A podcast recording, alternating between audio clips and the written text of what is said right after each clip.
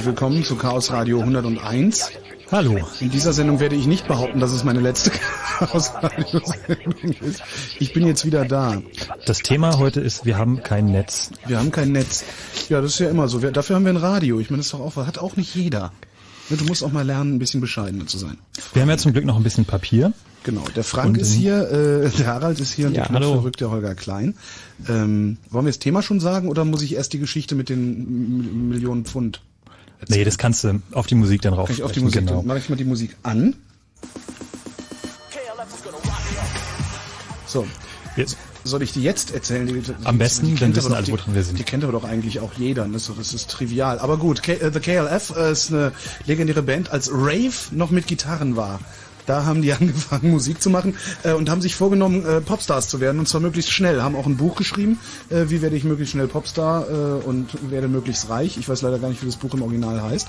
Äh, und was sie gemacht haben, ist, sie haben sich irgendwann, als sie dann auf dem Zenit ihres Erfolges waren, äh, hingestellt und eine Million Pfund in echten Scheinen einfach verbrannt um darauf hinzuweisen, ähm, dass es auch schon vor der New Economy eine Möglichkeit gab, massiv Geld zu verbrennen und äh, ja, darüber zu lachen. Das ist auch schon fast eine ganz gute Überleitung. Unser Thema Danke. heißt nämlich heute Wie viel für die Ewigkeit und soll sich beschäftigen mit allen Formen von Datenarchivierung, Datenträgern, äh, Daten wegspeichern, Daten sortieren, Backups machen und ähm, ja, einfach wie viel für die Ewigkeit archivieren und äh, wie lange ist eigentlich die Ewigkeit und wie lange hält der ganze Kram auf unseren Datenträgern.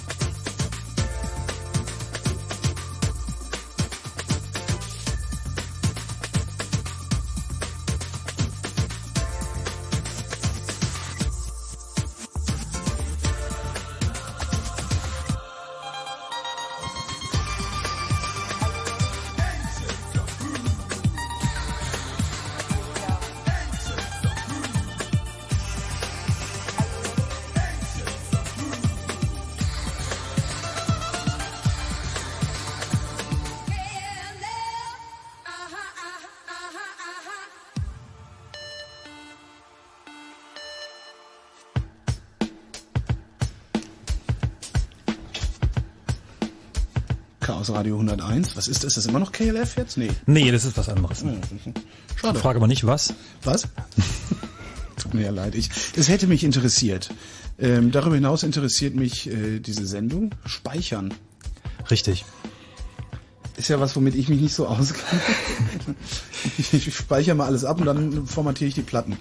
Wir haben eigentlich, wir haben überlegt, wir hatten irgendwie äh, immer so, so ein bisschen einen Plattencrash und haben überlegt, Mhm. so wie sortieren wir das jetzt eigentlich neu und was machen wir eigentlich mit unseren ganzen äh, im, äh, Urlaubsvideos, die anderthalb Stunden lang sind, die wir im, im Diffix-Format haben und mit unseren ganzen Genau und ähm, äh, so die Partys und ähm, was machen wir mit den ganzen ähm, äh, Musik, die wir ähm, so gibt ja viel freie Musik auch im Netz, die wir gespeichert haben, etliche Stunden.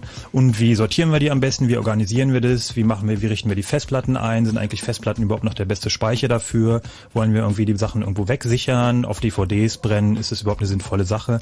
Und welches Format ist eigentlich das Beste für diese Videos und für die Musik und äh, wie machen wir die vernünftig sortierbar? Das heißt, äh, gibt es da irgendwie, jeder hat seine persönliche Sortierung oder machen wir das Kann man alphabetisch? das überhaupt sagen, welches Format das richtige ist? Weil, Also ich habe, ich habe mit jemandem gesprochen von der DLR, der äh, die, die EDV bei diesen ganzen Mondmissionen und Weltraummissionen und sowas betreut. Und der sagt ja, Franz, wir haben einfach Dateiformate, äh, die sind 20, 25 Jahre alt, die kann keine Sau mehr lesen. Also Ja, da gibt's eine ganze Menge Geschichten zu. Ähm, Geschichten ist übrigens auch ein gutes Stichwort. Wir haben auf, wir haben eine Mitmachseite. Wir machen das ja jetzt für jede Sendung. Wir haben in der Wikipedia ähm, das ist verlinkt von unserer Homepage chaosradio.ccc.de. Da gibt es eine Mitmachseite, wo unsere ganzen Links und äh, so ganze Feedback von der Sendung zusammengetragen wird. Und ähm, da empfehle ich euch einfach mal raufzugehen. Ähm, da sind jede Menge Links mit auch lustigen Geschichten und das gucken wir auch während der Sendung an. Das heißt, ihr könnt auch da eure Ideen und wenn ihr irgendwie Ergänzungen habt, tragt ihr die da ein. Und da ist auch im Wesentlichen auch die Sendung, wie sie jetzt äh, stattfindet, festgehalten. das heißt, wir gucken das an. Haben wir Internet neuerdings? Jetzt haben wir Internet. wir haben Internet. Hey, dann Gut, können wir äh, jetzt anfangen. Gut, Freunde, wir klinken uns kurz aus, denn wir haben jetzt Internet. Radio könnt ihr ja alleine, nicht? Wie fangen wir an? Willst du ein bisschen was zur Geschichte mal Ja. Träger? Also wo, wo ist so das Urgestein? Seit wann gibt es eigentlich Festplatten? ja, das ist Naja, eine gute Frage. was gab's vor der Festplatte? Das finde ich viel. Also wie, wie, wie, wie hat man denn zu Zeiten, also seit wann gibt's Festplatten? Naja, also wenn man bei der Geschichte der Datenträger anfangen will, dann muss man eigentlich anfangen, äh, also überhaupt bei maschinell verarbeitbaren Datenträgern, dann muss man wohl anfangen bei den Lochkarten, die also tatsächlich schon äh, auch im, im äh, no, ja, Mitte, Mitte des 19. Jahrhunderts verwendet wurden, äh, in entsprechenden Rechenmaschinen. Und ähm, äh, das hat sich dann eigentlich relativ lang gehalten, diese, äh, diese Möglichkeit, Daten auf Lochkarten zu speichern. Und ähm, auch die ersten äh, Computer, die man dann verwendet hat, äh, bis äh, in äh, sicherlich die die äh, die die 50er Jahre, 60er Jahre hinein haben eben auch noch mit Lochkarten gearbeitet. Ähm, die ersten Bandlaufwerke äh, waren tatsächlich auch mit Papierbändern oder mit Lochbändern. Das heißt, man hat dann die einzelnen Karten, die man in Karteikästen hatte, ersetzt durch Bänder, in denen Löcher drin waren. Ähm, das, äh, da gibt's hier äh, Zahlen, die sagen in den, in den 40er Jahren. Und äh, in den 50er Jahren kamen dann die ersten magnetischen Trommeln, äh, mag- magnetische Trommelspeicher zum Einsatz. Wie, wie funktionieren die technisch? Also, Magnet, also Na, das Prinzip bei diesen ganzen magnetischen Datenträgern, die ist eigentlich seit damals immer das gleiche geblieben. Also egal, ob man jetzt diese Trommeln anschaut oder ob man jetzt äh, Floppy-Disketten, Festplatten und so weiter oder auch äh, wie der VHS-Rekorder, es ist einfach so, dass man ähm, äh, eine Beschichtung auf einem auf einem Band äh, drauf hat, die man magnetisieren kann. Nee, klar, aber wie, wie wird es abgetastet? Also wie, wie, wie jetzt eine Wachswalze, also eine, eine Spur, die dann durchgehend abgetastet wird? Oder, oder wie funktioniert es bei so einem Magnet? Trommel. Ähm, bei den Trommelspeichern muss ich sagen, kann ich jetzt auch passen. Also so stecke ich nicht in der in der Ja mein Gott, ähm, ich bin ja kein Archäologe. Naja, gut. Ähm, oh. Datenarchäologie. Aber sind es nicht im Prinzip einfach tatsächlich magnetische Trommeln? Auch wie, wie, wie Festplatten? Also wie im Prinzip die Scheibe dann. nur halt als Trommel? Vielleicht weiß das ja mal jemand und sagt uns Bescheid. Genau, 0331 70 97 110 0331 70 97 110. Wie funktioniert eigentlich die Magnettrommel? Ja. Na, ich denke, äh, das wird wohl eher umgekehrt sein. Also bei den heutigen Festplatten ist es ja, oder auch bei den Floppy-Disketten und so weiter, ist es ja so, dass die Scheibe rotiert und äh, der Kopf sich darüber bewegt und da ist es, äh, also der Kopf wahrscheinlich innerhalb der Trommel und die Trommel rotiert außen herum bei der Art von Konstruktion. Wie eine Genau Waschmaschine. andersrum. Naja, wie dem auch sei. Jedenfalls hatten wir Hey, 1906... stopp, stopp, wir haben einen. Ah, super. Axel. Hi Holger, Hi. Hallo. grüß euch. Ja, Magnettrommeln. Ihr wart gar nicht so unrecht. Funktionieren ungefähr so wie eine alte Edison-Walze. Ist eine große Trommel, mhm. die von außen magnetisiert ist. Also muss man sich vorstellen wie langer Zylinder, der von außen magnetisiert ist. Und von außen fuhr dann im Prinzip mechanisch gesteuert, also richtig noch mit Getriebe und Antrieb und nicht mit Schrittmotor wie heute, äh, ein Laserkopf drüber. Die Trommel rotierte dran vorbei. Also ein Trommelscanner im Prinzip. Ein Trommelscanner, genau. Mhm. Übrigens Alternative gab's auf der anderen Seite hinter dem großen Zaun dasselbe auch als elektrostatische Speicher mit Teflon noch Trommeln. Die sind als superschneller Cache-Speicher verwendet worden, die waren schneller als die Magnetkerne. Mhm. Wow. Was, was hat da so raufgepasst? Hast du da so Größenordnung? Äh, ja, 64, 64k? Ich glaube ja 64K. 64K, das ist mhm. schon... Richtig viel, aber die Trommel war auch riesengroß, war auch Großrechner, also war nicht unbedingt sowas für zu Hause. Was nennst du riesengroß? Also wie... wie, wie, die, äh, wie? 50 Zentimeter oder so war die lang. Aha, 64K. Mhm. Alles klar. Die mit wahnsinniger Geschwindigkeit, aber fragt mich nicht mehr nach der Geschwindigkeit. BSM6 ist das Schlagwort dazu. Das ist der Rechner, der irgendwie zur Errechnung der Raketenbahn mal erfunden worden ist, Ende der 50er, Anfang der 60er Jahre. Mhm. Also so noch zu Zeiten, wo das Ding begehbar war. Vielen Dank, Axel. Ja. Schön, ja. ja Tschüss. Okay. Vielen Dank. Jo. Wahnsinn. Ja, 1956 gab es dann die erste Festplatte, wie wir sie heute kennen, äh, in der Art und Weise. Das ist die IBM 305 äh, gewesen. Ähm, und äh, ja, äh, hat sozusagen vom technischen Aufbau her kann man sich vorstellen, dass da 50 einzelne Platten tatsächlich waren, die jeweils 24 Zoll Durchmesser hatten, also äh, entsprechende äh, Größenordnung. Ähm, und äh, die konnte dann eben äh, 5 Megabyte speichern auf dieser Art von Platte. Hat gekostet, ähm, gab es gar nicht irgendwie zu kaufen, sondern man konnte die nur leasen und das kostete 35.000 US-Dollar im Jahr ähm, Leasinggebühr. Leasinggebühr. Für 5 Megabyte. Ja, gut, gut. Was kostet es, wenn man heute 5 Megabyte per SMS überträgt? Kommt so hin. Ja, ähm, das, äh, also der, der erste Schritt hin zu, zu den Festplatten, wie wir sie heute kennen, sind halt Aber verkleinert mal, worden. Ernsthaft, wer, wer liest sowas? Also oder war, war damals schon abzusehen, dass ein Jahr später der doppelte Speicherplatz äh, oder, oder wie auch immer, also in, in, in, nach, in welchem Faktor das auch immer wachsen mag. Aber weiß, ich gehe doch nicht hin und lese heute was für 35.000 Dollar, äh, verpflichte mich vielleicht dafür, das auch noch fünf Jahre lang zu machen oder so. Und nächstes Jahr kommt einer und macht was Billigeres äh, oder, oder ja, mit einer höheren Speicherdichte. Ja, das wird ist natürlich das, so passieren. Nur du machst das natürlich, investierst es halt dann, wenn du es gerade brauchst. Also ich meine, also, also durchgesetzt, große, also? große, große Speicher-Libraries, also die, wo so mit, äh, wo Bänder sind, wo viele Bänder sind, wo mhm. es ein Roboterarm hin und her fährt und die reinlädt. Das ist also schon die Größenordnung, wo es dann auch mal ähm, äh, wo ich aber auch gerade das System eben aus diesen Gründen der Datensicherung einfach äh, auch zehn Jahre behalten will. Auch ah. völlig egal, ob es nächstes Jahr was irgendwie doppelt mhm. so gut ist, doppelt so schnell es gibt. Aber ich habe einfach gesagt, jetzt will ich das System haben und ich muss jetzt meine Daten für die nächsten zehn Jahre hier einlagern. Mhm. Und deswegen lease ich das Ding jetzt für zehn Jahre und habe dann auch die Garantie, dass das Ding in Ordnung gehalten wird, wegen meinem Servicevertrag und habe dann erstmal eine Sorge weniger. So, dann muss ich halt einfach mit rechnen als Firma, dass es irgendwie nächstes Jahr was Billigeres und Besseres gibt, aber ich sage einfach jetzt, ich will jetzt die Sicherheit haben und will einen kalkulierbaren Preis haben mhm. über die nächsten zehn Jahre. Das wäre so eine hm, Variante, wo man sowas machen könnte. Ja. Ja, na, interessant ist eben bei dieser Geschichte jetzt äh, ab dieser Festplatte ist, dass das bis heute das gleiche äh, Funktionsprinzip ist. Ja, man hat natürlich die Speicherdichte enorm erhöht, man hat die Größe dieser äh, Platten verkleinert, die Geschwindigkeit äh, erniedrigt und so weiter. Im Grunde ist es immer wieder das alte Schema von ich ich lasse eine Scheibe mit magnetisierbarer Oberfläche rotieren und bewege darüber einen Kopf, mit dem ich eben entweder ähm, Magnetisierung vornehmen kann oder eben bereits erzeugte Magnetisierung auslesen kann. Ähm, interessant ist auch, was wahrscheinlich nicht so viele der Zuhörer wissen, ist, dass die Festplatte vor der Floppy-Disk erfunden wurde. Ja, heute spricht ja kein Mensch mehr von Floppy-Disks. Wer verwendet heute noch irgendwelche Disketten? ähm, ja, das ist ja schon fast museumsreif. Aber äh, tatsächlich ist die erste äh, Floppy-Disk ähm, 1971 äh, vorgestellt worden in der Computerbranche. Also äh, doch ein ganz deutlicher Schritt von 1956 mhm. zu 1971. Warum heißt eine Festplatte eigentlich Festplatte? Kann das irgendjemand ergründen? Also woher kommt dieser Name? Fest also es gibt irgendwie im Englischen Harddisk, was ja nicht unbedingt fest. Naja. Ja, aber Personal Computer wird in, auf Deutsch auch mit Personalcomputer übersetzt, was auch der totale Schwachsinn ist. Also, ne? Ja. Also meine Festplatte, es macht noch Sinn im Sinne von, dass die, dass die Platten fest eingebaut sind, also im Vergleich zu einem Wechselmedium, zu einem, zu einer Floppy Disk. Ich würde aber eher, ich würde nicht auf den festen Einbau schließen, sondern ich würde sagen, dass das Medium selber fest ist. Also, weil die Floppy ist eine, eine wappelig, also eine, genau. eine lappige Scheibe und Harddisk ist eben das, was tatsächlich fest ist. Damals haben die Dinger ja wohl hauptsächlich eher irgendwie Winchester Drive äh, ge geheißen und nicht irgendwie Festplatte. Ähm, das kam wohl daher, dass bei IBM der, der Codename für das Projekt damals irgendwie Winchester war. Und also ich kann mir das noch gut denken, äh, so Ende der 80er Jahre, als ich äh, mit Festplatten zum ersten Mal auch persönlich zu tun hatte, da hat man auch noch so Leute gefunden, die das tatsächlich Winchester Disk nannten. Also mhm. auch in den Typenbezeichnungen WD sonst irgendetwas, ja, Winchester Disk, ja, oder ah. Winchester Drive. Ähm, ja, ja, ja, ja.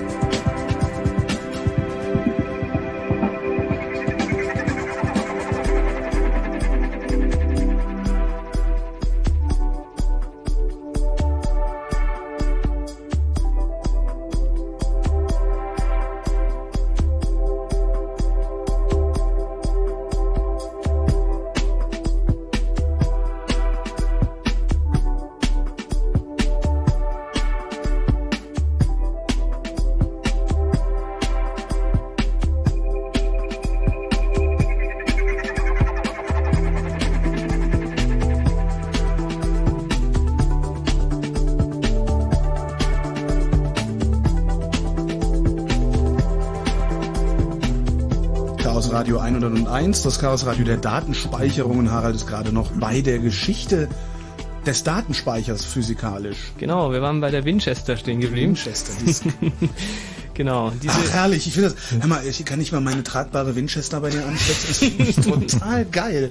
Ich werde ja. das jetzt in meinen aktiven Wortschatz einfließen lassen, damit ich auch wie ein echter Nerd wirke. Ja, das, das wirkt auch. Also ihr werdet Super. lachen, aber ich, ich hatte zu tun mit, mit so alten Diplom-Ingenieuren, die dann äh, da auch in der EDV zu, mhm. zugange waren. Und äh, das war dann so das Markenzeichen dieser alten äh, EDV-Elite, sage ich mal, dass die, die, die solchen Begriffen geredet haben, ja. Mhm. Das hat auch Super heute noch die die, ähm, die, die Mainframe-Leute, ja, die heute noch mit Großrechnern zu tun haben, die haben auch ganz eigenartige, da heißen Festplatten DASD, also DASD.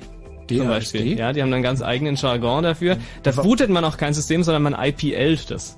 Ja, die haben also eine ganz eigene Sprache. Da muss man erstmal. Was heißt denn das äh, in, in, in, in lang? IPL, Initial Program Load. Ah, und DESD, was, de, was? DESDI, ja, D-A-S-D. Oh Gott, das weiß ich jetzt nicht mehr auswendig. Schade. Ähm, guck doch einfach mal bei Google. Ja, aber also ich hätte es schön gefunden, dass jetzt auch mal, das, aber gut. Na, ich bin ja keiner von diesen alten Mainframe-Leuten, da bin ich ah, zu jung Jetzt dafür. hast du dich selbst geoutet. Jetzt sagen, ja, naja, das kann ich dir jetzt auch nicht mehr sagen, was wir, warum wir das sagen. So, was? Ja. D-A-S-D. Ja. Gut, ähm, wie dem auch sei, jedenfalls äh, wurde dann ähm, 1976 zum Beispiel die erste 5,25 Zoll äh, Mini-Floppy-Disk äh, vorgestellt. Das sind also diese 5,25 Zoll Disketten, die Leute, die einen C64 hatten zum Beispiel, die werden sich gut an die erinnern können. Auch äh, Leute, die PCs, äh, sagen wir mal, ähm, ja, vor 1993 vielleicht oder so in Gebrauch hatten, die werden auch noch 5 Viertel Zoll Disketten kennen. Ich überlege die ganze Zeit, wozu hat man, hatte man bei den 5 ein Viertel Zoll Disketten noch diesen Locher? Da, wo, ja, das waren, war muss dazu sagen, diese 5 ein Viertel Zoll Disketten, die waren ja nicht so hart Plastik wie, genau. wie die jetzt, sondern die waren so schwabbelig weich, mhm. also eher so wie so ein Briefumschlag, so dick ungefähr. Mhm. Und da konnte man an einer Seite ein Loch reinknipsen ja, noch. Und das waren halt Kodierung, das, das waren halt Kodierungen über die äh, Speichermöglichkeiten. Das eine war der Schreibschutz und das andere war, glaube ich, die, was die Rückseite, dass, dass man die Rückseite benutzen genau, konnte. Richtig, ja. ja. Richtig, ja. Ach. Ja, ja, und also wie gesagt, ist vorgestellt worden 1976 im August, hat damals gekostet 390 US-Dollar, so ein Yes. Laufwerk. Ja, ähm, dann äh, geht es also so ein Stückchen weiter. Ähm, irgendwann kam dann auch die 3,5 Zoll Diskette dazu, die wurde vorgestellt Erst noch 1980. die 3 Zoll gab's auch noch. 3 Zoll? 3 Zoll, Schneider, CPC. Schneider, der hatte eine 3 Zoll Die Diskette. hatten 3 Zoll Disketten. Ich weiß noch, mein Schulfreund Knut, der hatte einen CPC 464. Ja, aber nicht vor 1980. Nee, das war später. Das Eben, ist die, drei, die 3,5 Zoll Disketten wurden Ah, die kamen 1980 später. vorgestellt. Ähm, Double-Sided Double Density, ja, mit 875 Kilobyte unformatierter Kapazität. Äh, Wie viel nochmal? 875 Kilobyte. Ja, da blieben dann irgendwie so 720 netto davon übrig, wenn du es formatiert hast. Ähm, ja, äh, gut, dann äh, geht die Entwicklung eben so weiter mit den unterschiedlichen äh, ähm, Standards. Äh, 1982 gab es zum Beispiel die 5 Megabyte Winchester Disk Drive für den IBM-PC, die früher nur 2000 US-Dollar verkauft wurde. Ja, also eine 5 Megabyte Winchester Disk.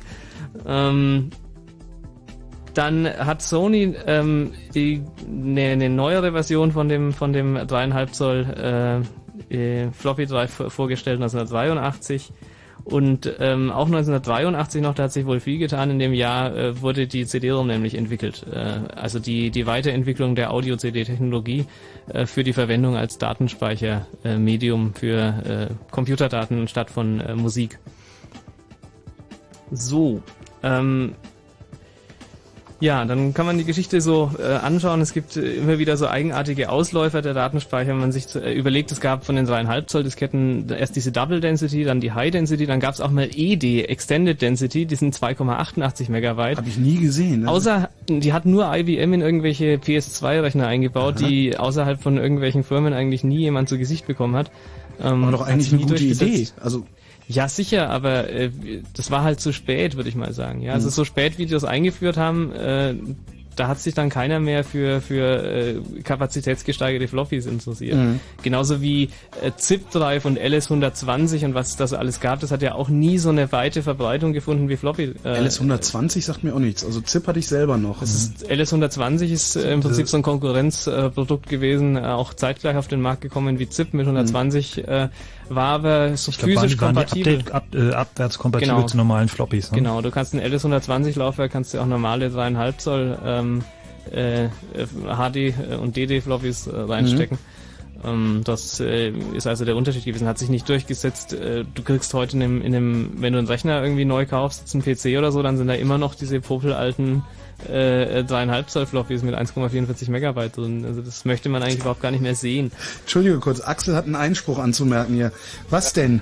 Äh, die 288er Floppies gab es auch woanders. Die hat Deck in, in vielen, äh, naja, in, in, in seinen ersten Alpha-Rechnern verbreitet.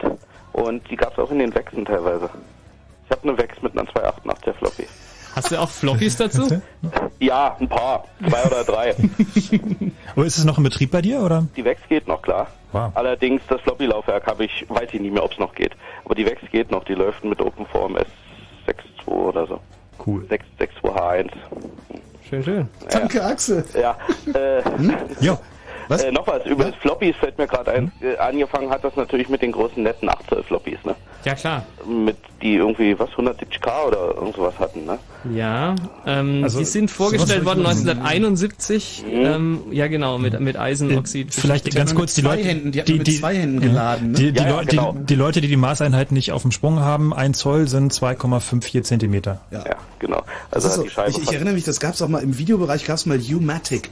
Das Ja. war, es ist ungefähr so die 8, wahrscheinlich die 8 Zoll äh, Diskette äh, des Videorekorders. Äh, ja, Das Ist schon relativ Größe, modern. Also es gibt ja, ja noch die, die. Zollbänder und sowas, wobei die sind ja fast wieder vergleichbar mit den großen Einzelhörer, die großen C, C-Matzen. Ja, ja, ja, ja. Können wir auch mal, können wir auch mal eine Sendung drüber machen, oder?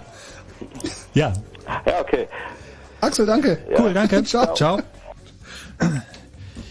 Wo waren Äh, wir stehen äh, wir waren stehen geblieben Bei, bei äh, äh, CD-ROMs, äh, ja, CD-ROMs, Floppies, genau. Also genau, wunder, wundersame, wundersame Speichermedien, die es auch noch gab. War Genau, ähm, um jetzt dann mit der Geschichte so ein bisschen in die Neuzeit auch zu kommen. Ähm, 1990 ist dann die ersten CD-ROM-Laufwerke mit 150 äh, Kilobit äh, äh, pro Sekunde Datenübertragungsrate vorgestellt worden.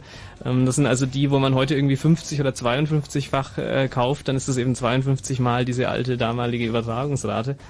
Ähm, und äh, ja, bei den Festplatten ging es tatsächlich eben einfach immer nur kleiner, kleiner, schneller, schneller. Ähm, es gab dann äh, kleiner im Sinne von Größe, also von der Bauform. Bauform, her. ja, genau. Bauform kleiner. Äh, das heißt äh, erst die 5,25 Zoll äh, äh, Festplatten, dreieinhalb Zoll Festplatten, dann die zweieinhalb, äh, die man in Notebooks überall findet. Äh, mittlerweile gibt's die die 1,6 Zoll Platten, die man in MP3-Playern äh, verbaut. Äh, das wird also einfach die die Bauform immer kleiner. Ähm, was natürlich kombiniert damit, dass man die Datenrate ständig steigert, dazu führt, dass obwohl die Bauform kleiner wird, die Kapazität größer wird. Mhm. Ja, wir sind jetzt mittlerweile, glaube ich, so bei. Vergessen, ne? Hm? Das magneto-optische Laufwerk, damit haben wir jahrelang gesendet. Ja, ja. oh, richtig. Entschuldigung, oh, es gibt Worm, es gibt alles Mögliche. Man kann ja nicht alles erzählen. Das kenne ich wenigstens, dachte ich. Ja, das sind eigentlich schöne Medien auch. Die werden äh, immer noch gern, also in so Mission Critical äh, Umgebungen werden die schon noch gern verwendet, weil sie eigentlich wirklich ähm, robust sind. Mhm. Äh, also Minidisc ist ja, ne? Ist ja zum Beispiel ein Stimmt, äh, Minidisc, äh, Minidisc das gleiche Prinzip. Und du kannst einfach deine Cola rüberkippen, dann wäscht du die ab und dann gehst du danach trotzdem wieder. Das ist an sich eine ganz schöne Sache. Stimmt. Machen wir Nachrichten, dann machen wir weiter. Genau. Okay. Wenn Fritz in Brandenburg an der Havel, dann 102,6. Eine nach halb elf. Fritz Info. In der Nacht gibt's viele Wolken und stellenweise immer mal wieder Regen. Das bei Tiefstwerten zwischen 9 und 3 Grad. Morgen wird's meist heiter, nur ganz selten soll's mal regnen. Die Höchsttemperaturen liegen zwischen 14 und 20 Grad und die Meldung gibt's jetzt mit Matthias Karkow. Bundesregierung und Gewerkschaften wollen die Weiterbildung arbeitsloser Jugendlicher verbessern. Dafür soll eine Expertengruppe aus Vertretern des Wirtschaftsministeriums, der Bundesagentur für Arbeit und der Gewerkschaften gebildet werden. DGB-Chef Sommer wies darauf hin, dass allein in Berlin zehnmal mehr Jugendliche in Ein-Euro-Jobs stecken als in Ausbildungsmaßnahmen. Die Förderung der Ich-AGs wird bis Ende 2007 verlängert. Das beschloss das Kabinett in Berlin. Ursprünglich waren die Zuschüsse nur bis Ende 2005 geplant. Arbeitslose, die ihre Existenzgründung fördern lassen wollen, müssen allerdings mit einer strengeren Kontrolle der Erfolgschancen rechnen, heißt es. Der Großflughafen Schönefeld kann frühestens im Jahr 2011 und damit ein Jahr später als geplant eröffnet werden. Das teilte die Flughafen Schönefeld GmbH heute mit. Hintergrund ist der vom Bundesverwaltungsgericht verhängte vorläufige Baustopp. Morgen findet der fünfte sogenannte Girls Day statt. Über 125.000 Schülerinnen haben sich angemeldet, um einmal in bisher typischen männlichen Berufen sich umzuschauen. Über 6.800 Einrichtungen von der Werkstatt bis zum Ministerium öffnen dafür ihre Türen. Auch Fritz ist bei dieser Aktion dabei. Der Verkehr auf Fritzer 10 südlicher Berliner Ring, Dreieck Potsdam Richtung Schönefelder Kreuz zwischen Genshagen und Rangsdorf. Nach einem schweren Unfall mit mehreren Fahrzeugen liegen Gegenstände auf der Fahrbahn. Und A24 Berliner Ring Richtung Pritzwalk zwischen Kremmen und Fährberlin. Gefahr durch einen Fußgänger. Bitte Vorsicht. Vielen Dank, Matthias. Drei Minuten nach halb elf. Neu auf Fritz. Mixtape à la carte. Die Fritz Kochshow. Zum Mixhören und Mitkochen. Immer mit einem Kochprofi, seinem Rezept und seiner Musik. Diesmal direkt aus der Küche von Sabine Längert aus dem Anna Blume. Mm, yum, yum. Mixtape à la carte. Die Fritz Koch Show zum Mixhören und Mitkochen. Immer samstags ab 18 Uhr. Lecker. Und im Radio. Dreiste Musik. Fritz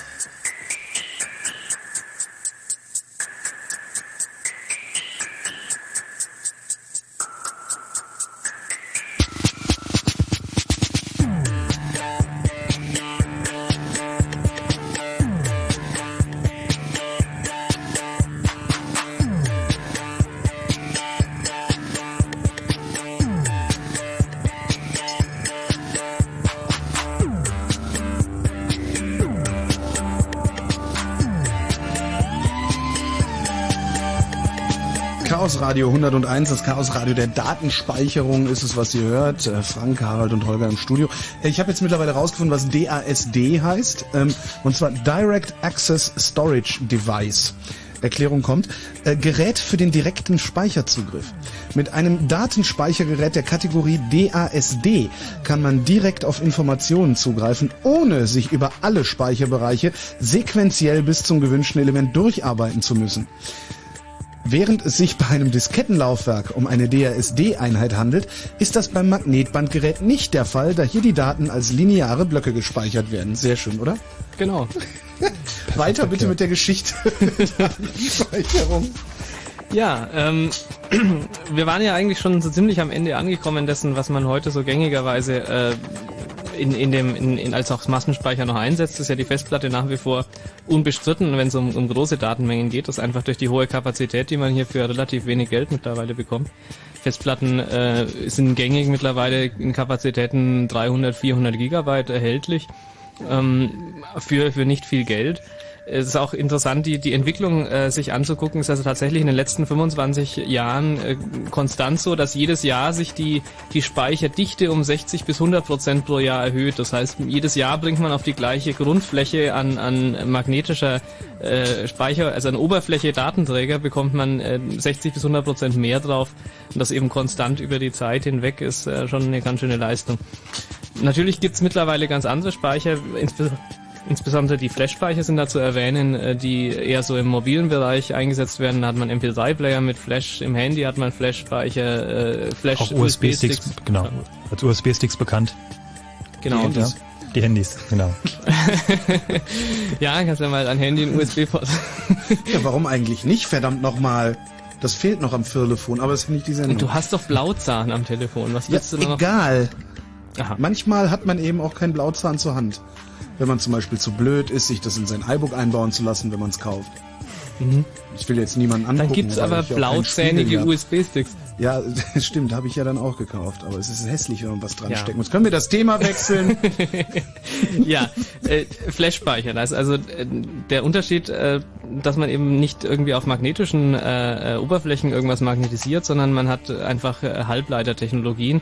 Ähm, das ist eigentlich eine Weiterentwicklung aus dem, aus dem sogenannten EEPROM-Bereich. Das sind äh, Speicher, die man äh, elektrisch äh, zunächst nur beschreiben konnte einmal und dann äh, bei so einem EEPROM werden die dann gelöscht mit einer UV-Lichtlampe. Das heißt, man muss die mit ultraviolettem Licht mhm. bestrahlen.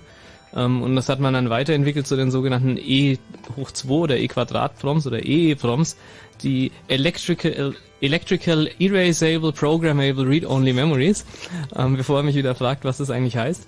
Ähm, und äh, diese EEPROMs hatten dann eben den Unterschied, dass man sie auch elektrisch wieder löschen kann. Das heißt, es sind grundsätzlich Speicher, die ich einmal beschreiben kann und dann elektrisch komplett löschen und danach kann ich sie eben nochmal beschreiben und nochmal und so weiter. Wie sicher ist es eigentlich? Flash.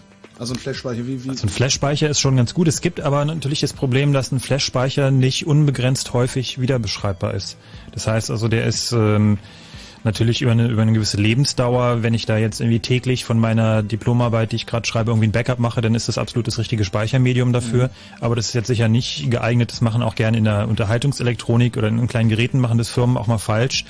Ähm, dass zum Beispiel bei einer Set-Top-Box Daten, die, also bei einem, bei einem, bei einer Fernseh, beim Digitalreceiver, solche Daten, die jede Sekunde kommen oder alle paar Sekunden kommen, in diesem Flash-Speicher aus Versehen abspeichern, weil es mhm. da irgendwie äh, mit der Software was falsch läuft, dann ist das Ding ziemlich schnell hin. Das kann schon mal passieren. Ja, also man kann da typischerweise so zwischen 10 und 100.000 äh, Schreibvorgänge ähm, äh, im Moment im technisch Machbaren einstufen. Aber wie ist es, wenn ich, wenn ich was langfristig speichern will? Wahrscheinlich kommen wir da so dann sowieso früher oder später nochmal zu. Also ist das, ist das das Medium der Wahl oder will ich es lieber auf einer CD haben, auf einer CD brennen? Also USB-Speicher sind von der, von, der, von der Kapazität her wäre nicht so groß. Mhm. Ähm, das heißt, sie sind wahrscheinlich eher für so eine äh, Zwischenlagerung geeignet und sind natürlich auch relativ teuer äh, im Vergleich zu einer, zu einer CD-ROM. Also ein Flash-Speicher kostet, ähm, also so, so ein USB-Stick kostet für, naja, lass es, kostet 256 Megabyte, liegen so bei 200, äh, bei 25 Euro mhm. ungefähr. Und dann kannst du halt schon ein paar ja, Rohlinge auf Wie lange lang hält es? Ne? Also wird, wird es den Rohling überleben oder wird es den Rohling nicht überleben? Das ist die Frage, wenn ich es beides in den Schrank lege.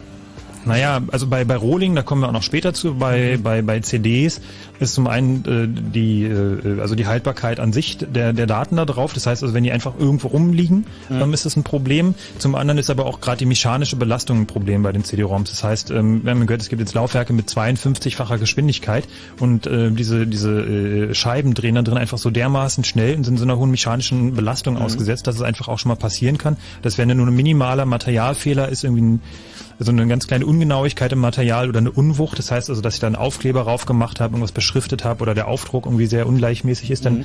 zerspringen die Dinge einfach im Laufwerk auch mal, auch schon vorgekommen. Ja. Oder sie zerkratzen ganz einfach. Ich lasse sie runterfallen, die fallen ungünstig und einfach hinüber. Das ist klar. Ja, Nee, das also ist klar. bei CDs, da gibt's unendlich viel, äh, was da passieren kann. Also es geht ja an von Sonnenlicht, das ganz schlecht ist, hohe Temperatur ist auch schlecht. Also man muss ja eigentlich dunkel und kühl lagern und nicht so, dass sie irgendwie mechanisch belastet werden.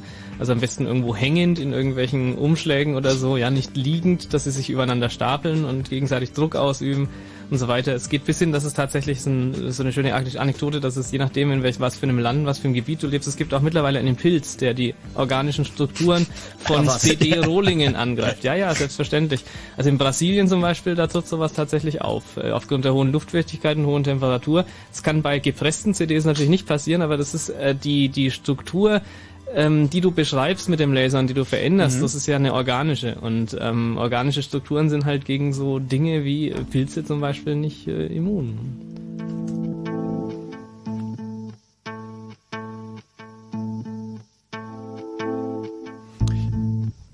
Wir haben Fragen an euch. Oder eine Frage vor allem. Wir wollen nämlich eure, eure größte Datenverluststory hören. Also wir reden ja heute gerade über Speicherung, Daten, Festplatten und so. Ähm, ist euch schon mal eine Festplatte kaputt gegangen? Was waren denn die schlimmsten Daten, die ihr verloren habt? Habt ihr schon mal äh, CDs gehabt, die euch im Laufwerk zersprungen sind oder beim Runterfallen kaputt gegangen sind? Oder habt ihr einen bösen, US bösen USB-Stick aus Versehen im Klo runtergespült?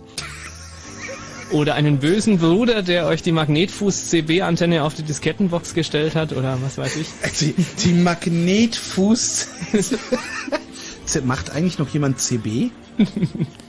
Es reicht auch, wenn du deine Diskettenbox einfach auf die Lautsprecherbox stellst, weil es da so äh, bequem äh, gut steht. Ja, das stimmt allerdings. Passt mir, genau mir hat mal jemand erzählt, mir hat mal jemand erzählt, dass, dass, dass, er, dass der Magnetstreifen äh, der EC-Karte sich auch mal ganz gerne löscht, wenn man zu viel, zu viel klingelndes Handy daneben liegen hat oder so. Das kann ich mir Das halte ich für, ein- für ein Gerücht, aber es gibt äh, diese Warensicherungen in Kaufhäusern, diese, diese Clips, die werden auch magnetisch entsichert und deswegen sind da auch irgendwie ganz, ganz große Aufkleber drauf, dass man da nicht seine EC-Karte oder. Kreditkarte drauflegt. Stimmt. Was Also auch eure, schön, Herbst, schön, eure, genau. eure herbste Datenverlustgeschichte unter 0331 70 97 110. Äh, ihr könnt euch auch gerne pseudonym melden, äh, damit, wenn ihr dann dafür ausgelacht werdet, dass euch vielleicht äh, ja beim Synken eures iPods ein kleines Detail äh, verloren gegangen ist. Ähm, ja, da, damit, damit das nicht irgendwie auf euch zurücksteckt in eurem Privatleben. 0331 70 97 110. Was ist denn so eure herbste Datenverlustgeschichte? Eine schöne herbe Datenverlustgeschichte hat sich die Deutsche Bahn erlaubt. Die hat nämlich in den äh, Tischchen, in, ich glaube in den Interregio oder Intercity-Zügen war's, ICE. ICE sogar. Die haben ähm, die Tische waren äh, mit so Magnetclips, also zum Hochklappen, dass man Ja. also die Tische äh, oben, dass sie so hängen bleiben, äh, Ja, die werden okay, zum also- Hochklappen. also Und meinst da waren also halt Magnete drin. Vom Sitz, also so, ja. Genau, der Sitz, also den ich halt vor mir habe, den Tisch äh, vor mir. Und ähm, ist natürlich ganz blöd, wenn ich da meinen Laptop raufstelle, weil die Laptops in der Regel genau da die Festplatte hatten, wo diese Magnete waren. Genau. In, links unten im Eck oder links, äh, also links, äh, rechts unten im Eck, ja. Und da hat dann die Bahn sich tatsächlich lange dagegen gewehrt, hat behauptet, nein, also die magnetische Flussdichte dieser Magneten wäre viel zu gering und hin und her und so weiter. Und dann erst dadurch, dass so viele Leute Probleme bekommen haben und Daten verloren haben und dass die CT, also die Zeitschrift, ähm, Ja. damals dann interveniert hat und da Gutachten und was weiß ich was, dann irgendwann sind diese Tische umgeändert worden. Ja. Aber wahrscheinlich hat auch niemand Daten verloren, das war nur, die haben jetzt gesagt, jetzt ist mal die Gelegenheit, die kann ich verklagen auf 100 Millionen Schadensersatz. Das ist ja mal geil. Und haben sich dann irgendeine Geschichte ausgedacht, aber da waren diese blöden Magneten im Tisch. 0331 70 97 110 Datenverlust, Anekdoten, private oder die, von denen ihr mal gehört habt, seid ihr eingeladen, an der Fritz-Hotline abzuliefern. Äh, ich weiß auch noch, ich war, wir haben heute, wir haben ja vorhin schon mal überlegt, wem das passiert ist. Es muss irgendein Kollege hier bei Fritz gewesen sein, der ähm, sich ein iPod gekauft hat und äh, hat dann also offensichtlich übersehen, ähm, dass wenn man den iPod synkt, äh, auf dem iPod immer genau das ist, was auch auf der Festplatte ist und niemals umgekehrt. Ähm, es sei denn, man wendet einen Trick an, aber den, den kannte der Kollege nicht. Hat dann eben äh, seine gesamten äh, CDs gerippt, hat es mit dem iPod gesynkt, hatte dann alles auf dem iPod, hat sich gedacht, Mensch, Jetzt kann ich ja mal hier mein Betriebssystem neu aufspielen. Ich formatiere erstmal alles weg. Hat dann sein, sein ich meine, es war so, ein Windows-Rechner. Hat dann alles, alles wegformatiert. Äh, seine, seine MP3s waren weg. Die waren ja auch noch auf dem iPod. Äh, alles installiert, ein frisches iTunes aufgespielt, den iPod gesynkt. Und dann Tja. hat er Scheiße geschrien. Dann hat er die leere Festplatte nämlich auf den, iSync, äh, auf den iPod gesynkt. Genau. Genau, das ist auch immer ein Leersync. 0331 70 97 110.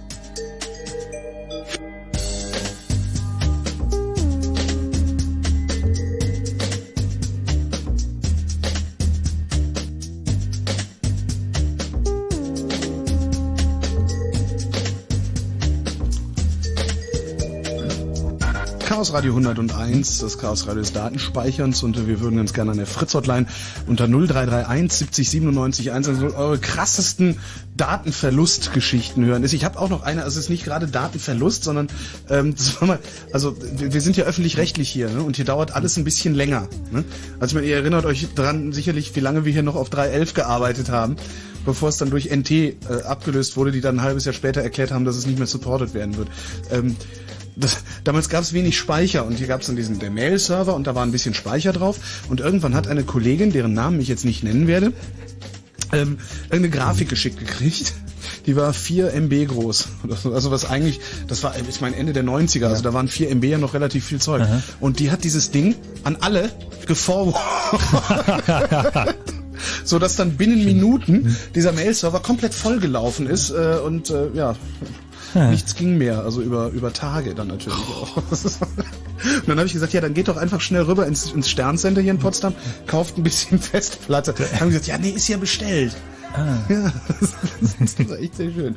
0331 70 97 110, eure herbsten Datenverlustgeschichten. Axel, unser einziger Hörer offensichtlich. Ich habe auch das Gefühl, ja.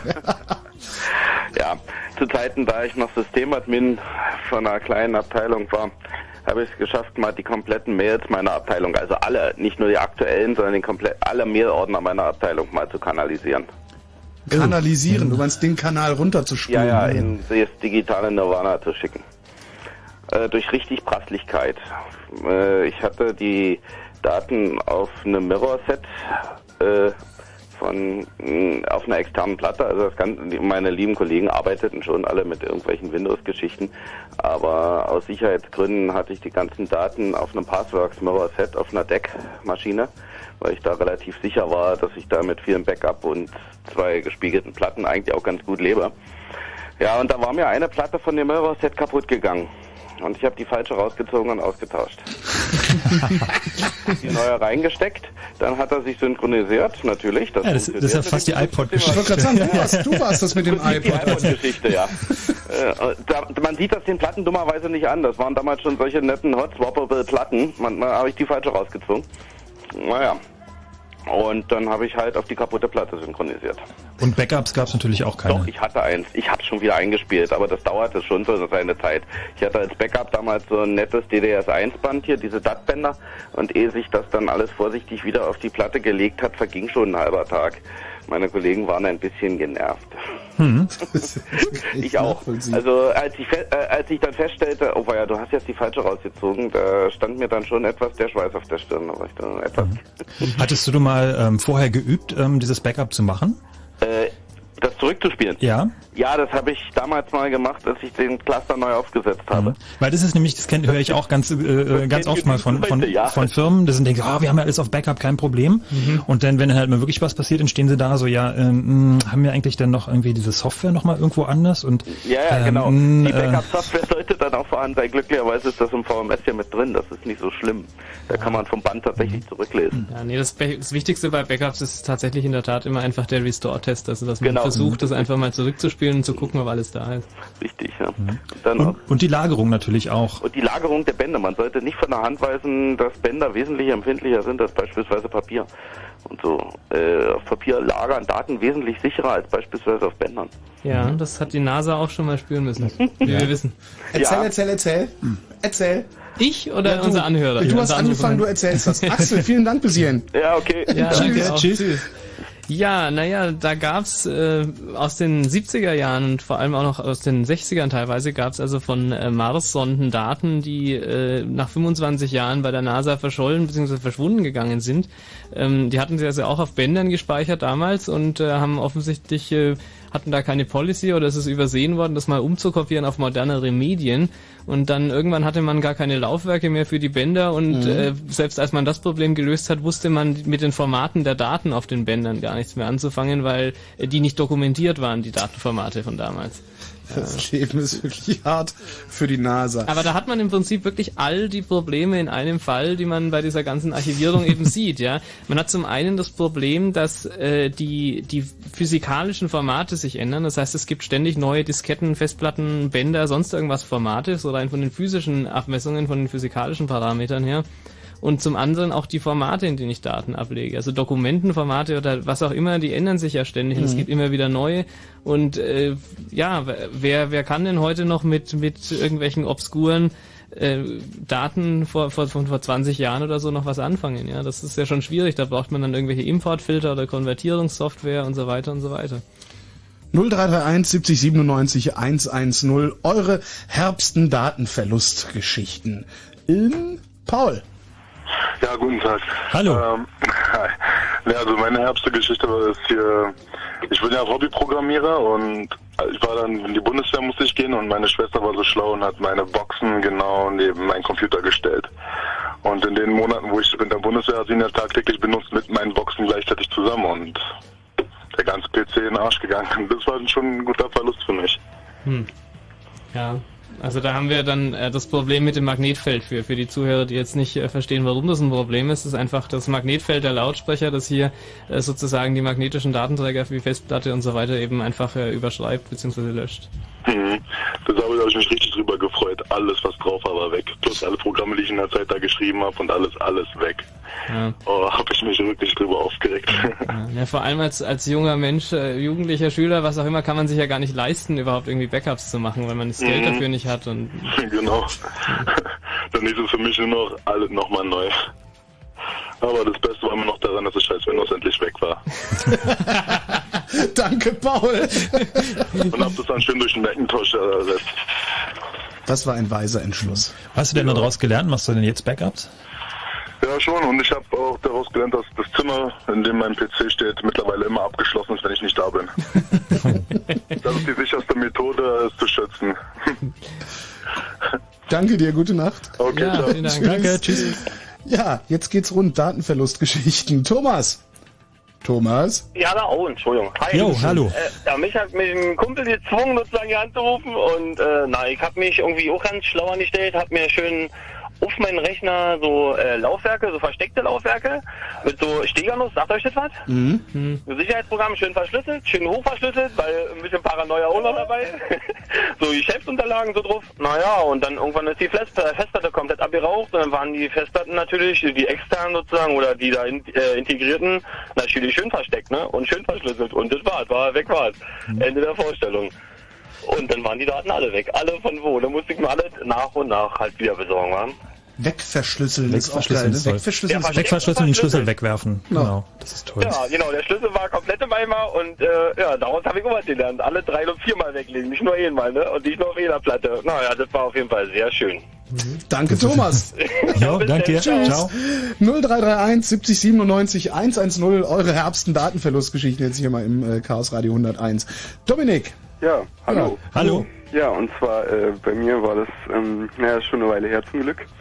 Äh, da hatten wir noch eine 20 Gigabyte Festplatte und ähm, hatten einen neuen PC gekauft mit einer 120er drin und wollten dann unbedingt das alte Betriebssystem, also wollten den ganzen Couch rüber kopieren, die Daten natürlich Windows dann heraufgezogen und das haben wir mit Norton Ghost gemacht. Norton Ghost hat ja diese tolle Angewohnheit, die Partition auch vollständig zu kopieren und hat jetzt selbstständig Größen eingestellt. Und dann hatte ich also praktisch zwei 55 Gigabyte Partitionen auf der 120er. Eine 55 Gigabyte große C-Partition. Und naja, gut, das war am Anfang erstmal nicht so schlimm, ne? Aber dann nach und nach vollgepackt und irgendwann kennt man ja Windows, wo er gerade gesagt hat, scheiß Windows, ist der Quatsch irgendwann in, in ja, Bach runtergegangen und dann waren 55 Giga auf C weg. Wer, aber wer braucht auch eine 55 Gigabyte große C-Partition? das ist echt mal geil. Das war, war scheiße, Wow. das ist uns erst danach aufgefallen, so, nachdem wir das mit Norton Ghost alles kopiert hatten. Aber das stimmt, also muss ich mich auch mal dazu bekennen, so meine, meine ganzen Datenverluste, die ich hatte, sind alle durch irgendwelche Umsortier, Neupartitionier, Vergrößer, Verkleiner Aktionen äh, ähm, eigentlich entstanden. Ja. So, oder halt mal dann da doch irgendwie mal die falsche Partition erwischt oder äh, irgendwie das, das Partition vergrößern, so ein Resizing ist irgendwie schief gegangen oder irgendwie es war dann das falsche Dateisystem und dann dies und mm. Und ähm, also es waren halt nicht so mechanische Geschichten, dass die Festplatte kaputt gegangen ist, sondern wirklich eigentlich mehr durch so eine Menschliches Versagen. Windows, zugewagten- Windows ist gar nicht böse. nee, gar nicht. Du machst das nur immer falsch, Frank. ja, ja. Danke, Dominik. Wo er gerade gesagt hatte, äh, mit diesen alten Dateiformaten, die nicht mehr erkannt werden, da gab es letztens eine Sendung, ich weiß jetzt nicht mehr, wo es lief, es war ging über alte äh, DDR-Stasi-Akten und da war das dann auch, äh, dass die vollkommen eigene Programmier- und Auslesesprachen hatten Mhm. und sie jetzt einen Berg von Einsen und Nullen haben und damit nichts anfangen können, weil eben die Programme zur Auslesung nicht mehr zur Verfügung stehen. Ja, das ist äh, tatsächlich ein Problem. Also äh, man, äh, um auch wieder auf die NASA zurückzugreifen, die kaufen ja auch tatsächlich teilweise gebrauchte uralte Hardware ein, ähm, äh, um äh, überhaupt noch an, äh, kompatibel mit mit mit solchen alten Systemen und solchen alten Formaten zu sein, ja und und den alten äh, Standards zu entsprechen. Hoffentlich sind sie dann aber auch so schlau, die Sachen auch dann auf was Aktuelles zu kopieren. Ja. Wenn es budgetiert ist, dann wird das auch klappen. Vielen Dank, Dominik. Ja, bitte. Tschüss. Danke, tschüss. 0331 70 97 hier 110. Frank. Frank? Der ist doch im Studio, der Frank. Der kann doch gar nicht. Ja, genau. Frank, was ist denn mit dir? Gut, dann kü kümmern wir uns im Weiteren um Alex, nicht der. Ne? Ja, hi. Hi. Hallo. Äh, ich habe auch noch eine kleine Anekdote. Und Bitte. zwar gab es damals für den Amiga so einen kleinen Stecker, womit man Backups auf einem Videorekorder machen konnte. Ah, cool. Was, was, was, was, was? Jetzt, jetzt, Ja. wird's- oh, erzähl Ich was? weiß nicht, ob das noch jemand kennt von euch. Ja klar, wir haben uns diese- Ein Stecker, mit dem man Backups auf ein Naja, das Video hat man Also da wurde- in, in, in den. Videoausgang äh, reingesteckt. Oder ich glaube sogar noch in den seriellen dazu, ich weiß nicht, wie das genau war. Und dann hatte man einen SCART-Stecker, den hat man dann in den Videorekorder reingesteckt und konnte auf einem ganz normalen VHS-Kassette konnte man äh, Daten-Backup machen. Cool. Und wenn man sich das auch angeguckt hat auf dem Videorekorder, also auf dem Fernseher, dann war das im Endeffekt schwarze und weiße Punkte, die immer hin und her gesprungen sind. Das ist das, was beim, beim WDR Computer Club oben am Rand immer mitgelaufen ist, oder was? Ähnliches Ja, ne. Prinzip, aber äh, also nicht ganz, es war glaube ich die Austасtlücke, was sie Mhm, damals das war die Aus- haben. genau. genau. Nee, da ist es halt schon genau auf dem ganzen Bild, also wie, wie Informationen einfach. Also letztendlich Mhm. ist es ja eigentlich nur der, der in Anführungszeichen Hightech oder der größere Bruder von der sogenannten Datasette. Ah. Datasette, ähm, auch C64 Relikt, ist halt einfach äh, auf normale Audiokassette wurden damals Daten gespeichert. Kann man auch prima am Radio senden, hat glaube ich damals DT64 gemacht. Echt? Die haben, äh, ja, da gibt's doch auch so einen Code Klassiker. Ich habe gesendet? ich hab Das ist es ja dabei von Atari Frogger von äh, von äh, äh, ne? Was? Activision ist das, oder? Frogger? Nein, es Oder gibt von, wie heißt denn die nicht fettes? Brot war das? Ah, was? Fünf Sterne Deluxe. Ja, und es gibt irgendwie so einen ganz ganz Klassiker. Äh, haben wir schon zu oft gespielt, aber Ich weiß wo, nicht, wo jemand im Radio-Interview äh, im Radio anruft und sagt, ich wünsche mir Frogger von der Gruppe Atari. Und dann so, Achso, ey, das ist mir mal wieder völlig an mir vorbeigegangen. Naja, auf jeden Fall ist, hat sich die ganze Sache ist, ist damit geendet, dass der Chip da drauf oder diese, diese Verbindung da drauf auf diesem Kabel ist kaputt gegangen. Und äh, die Firma gab's nicht mehr und, und da habe ich angefangen rumzulöten und es ging alles nicht mehr so richtig und dann, ja, damit hatte sich die Sache erledigt, die Backups konnte ich nicht mehr auslesen und äh, äh, ja, ich habe im Nachhinein immer noch Bänder gefunden, wo dann halt schwarze und, und weiße Punkte immer wieder drauf waren. Sehr psychedelisch. Ja, so ungefähr. ja. Genau. Aber das- kannst, du, eigentlich- kannst du mal hier im RBB Fernsehen für eine neue Nachtschleife anbieten oder so. Ja, Das liest ja noch jemand aus. irgendwie, Die habe ich äh, äh, damals um die 1000 Mark bezahlt. Das waren 20 Megabyte für einen Amiga. Ja, ne, das war halt, also diese, diese Videolösung, ich kann mich da auch noch gut daran entsinnen, das gab's für Amiga, das gab's auch für andere Rechner zu dem Zeitpunkt. Ähm, es war halt eine billige Lösung, wo man sich als, als äh, Schüler oder was auch immer eben gerade noch leisten Ja, konnte. Ja, ja, ein Videorekorder hat man rumstehen oder hatten die Eltern einen und Richtig, dann ging genau, das ja. halt. Ja, ja. Gibt's ähm, aktuell auch modern für DV-Kassetten, wo ich dann jetzt auf meine DV-Videokamera die Sachen auch über Firewire rausspielen kann. Ja, wobei das da nicht mehr ganz so abwegig ist. Also ich meine, letztendlich ist ja DAT, äh, also DDS als Speicher im Prinzip ja auch Die Digital Audio Tape, Tape. genau. Genau. Das, wo Leute Musik speichern kannst, ja genauso ist ein äh, mehr oder weniger anerkannt, ist mittlerweile vielleicht nicht mehr so aktuell ist, aber war vor ungefähr fünf Jahren, zehn Jahren so in dem Dreh äh, schon ein sehr wichtiges Datenspeichermedium. Ist auch noch DDS4 wird schon Ja. auch noch eingesetzt, ja. Mit 24 Ja. Gig pro Band, glaube ich. Mit Wobei ich kenne Leute, die nur fluchen darüber, aber Ja. Und äh, bei den, äh, wo Frank angesprochen hat, bei den bei den äh, Firewire-Kameras mit dem mit dem äh, DV, ich meine, die die Firewire-Kameras, also die die DV-Kameras, äh, die zeichnen ja sowieso digital auf. Ja, das ist ja was anderes als bei den alten VHS-Tapes, wo das analog gespeichert wurde.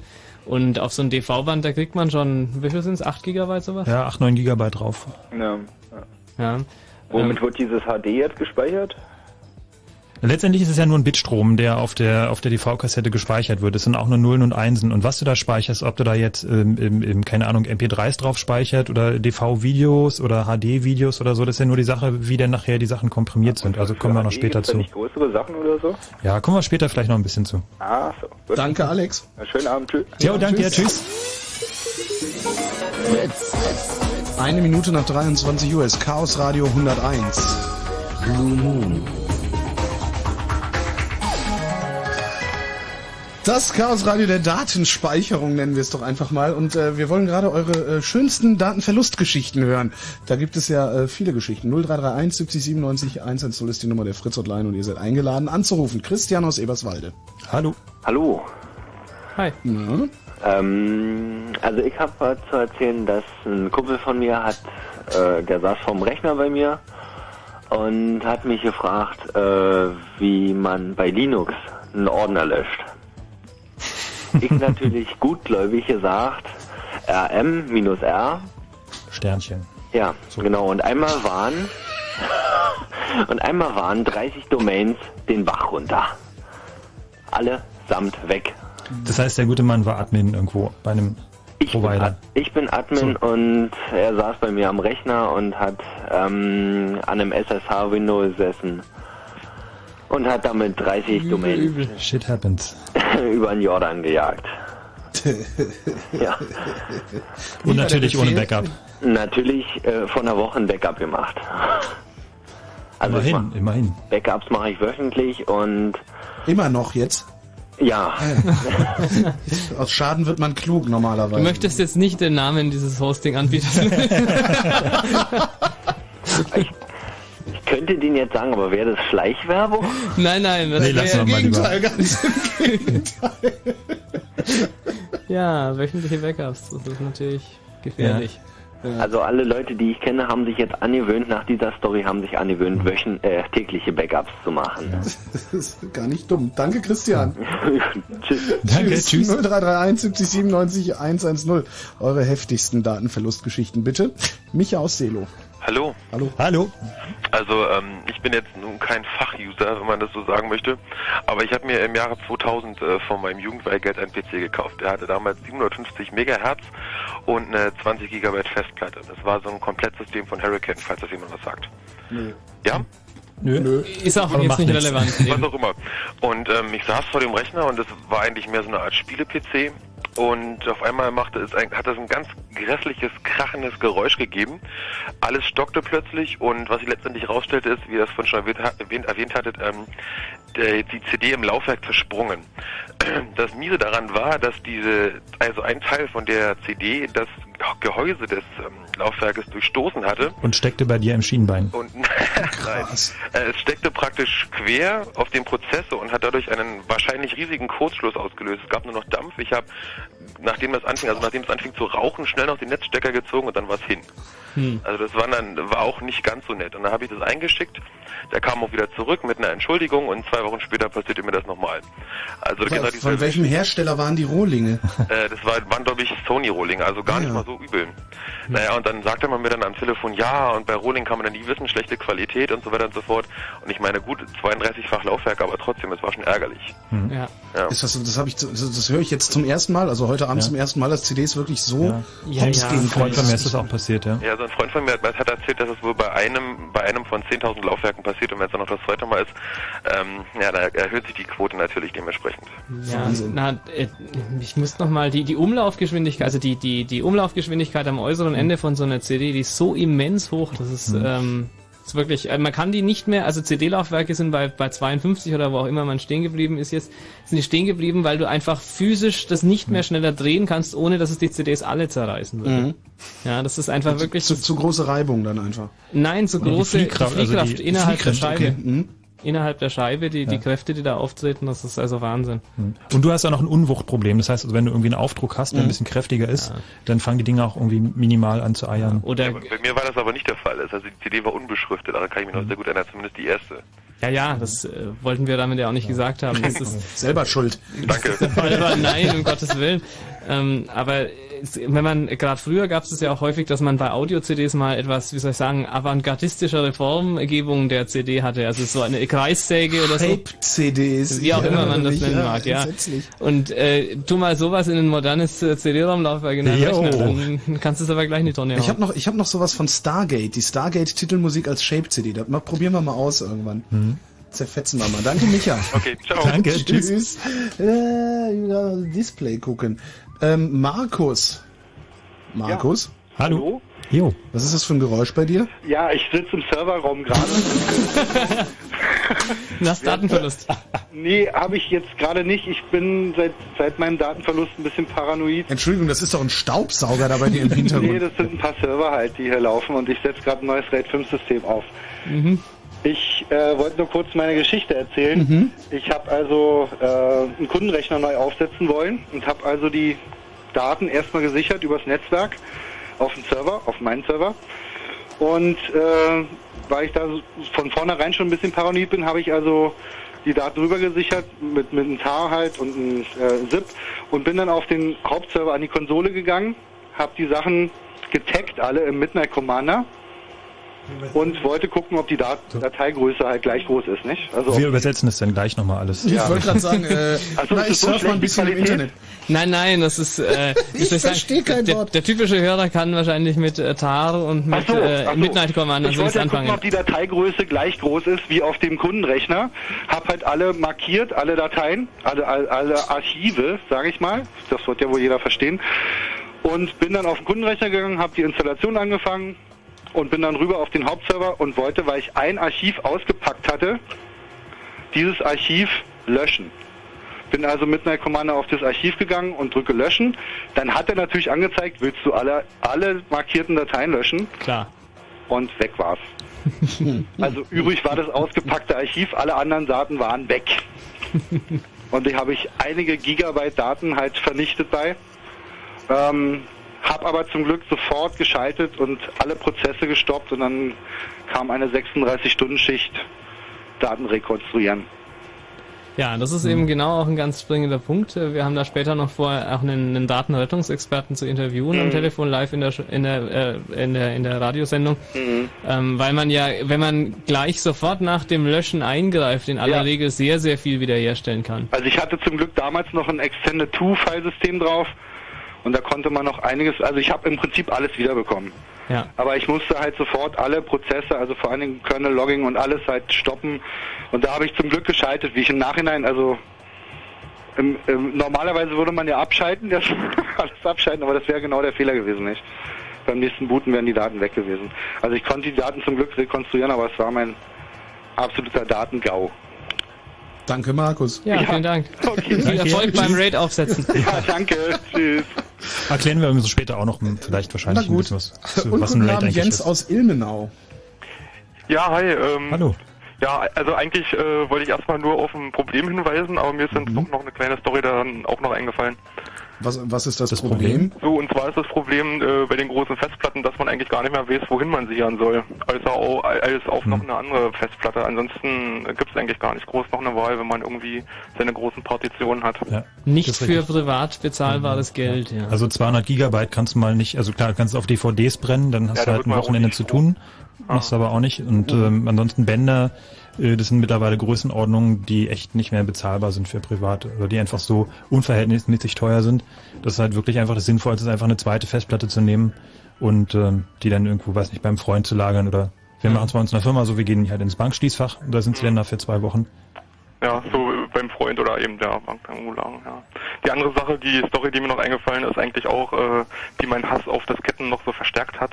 auf verrottende Disketten, ähm, na, war ich äh, bei äh, Freunden, die hatten Probleme mit ihrem Computer und da habe ich den halt neu aufsetzen wollen, habe das auch gemacht und vorher noch deren ähm, ja so Dokumente ähm, mit irgendwelchen Vorträgen und Studiensachen und so weiter auf äh, Disketten gespeichert, ähm, weil die halt nichts anderes hatten und hab äh, na die Daten sozusagen, äh, die haben auf eine Diskette gepasst, habe die aber jeweils äh, auf zwei Disketten gespeichert, also zur Sicherheit noch eine andere Diskette.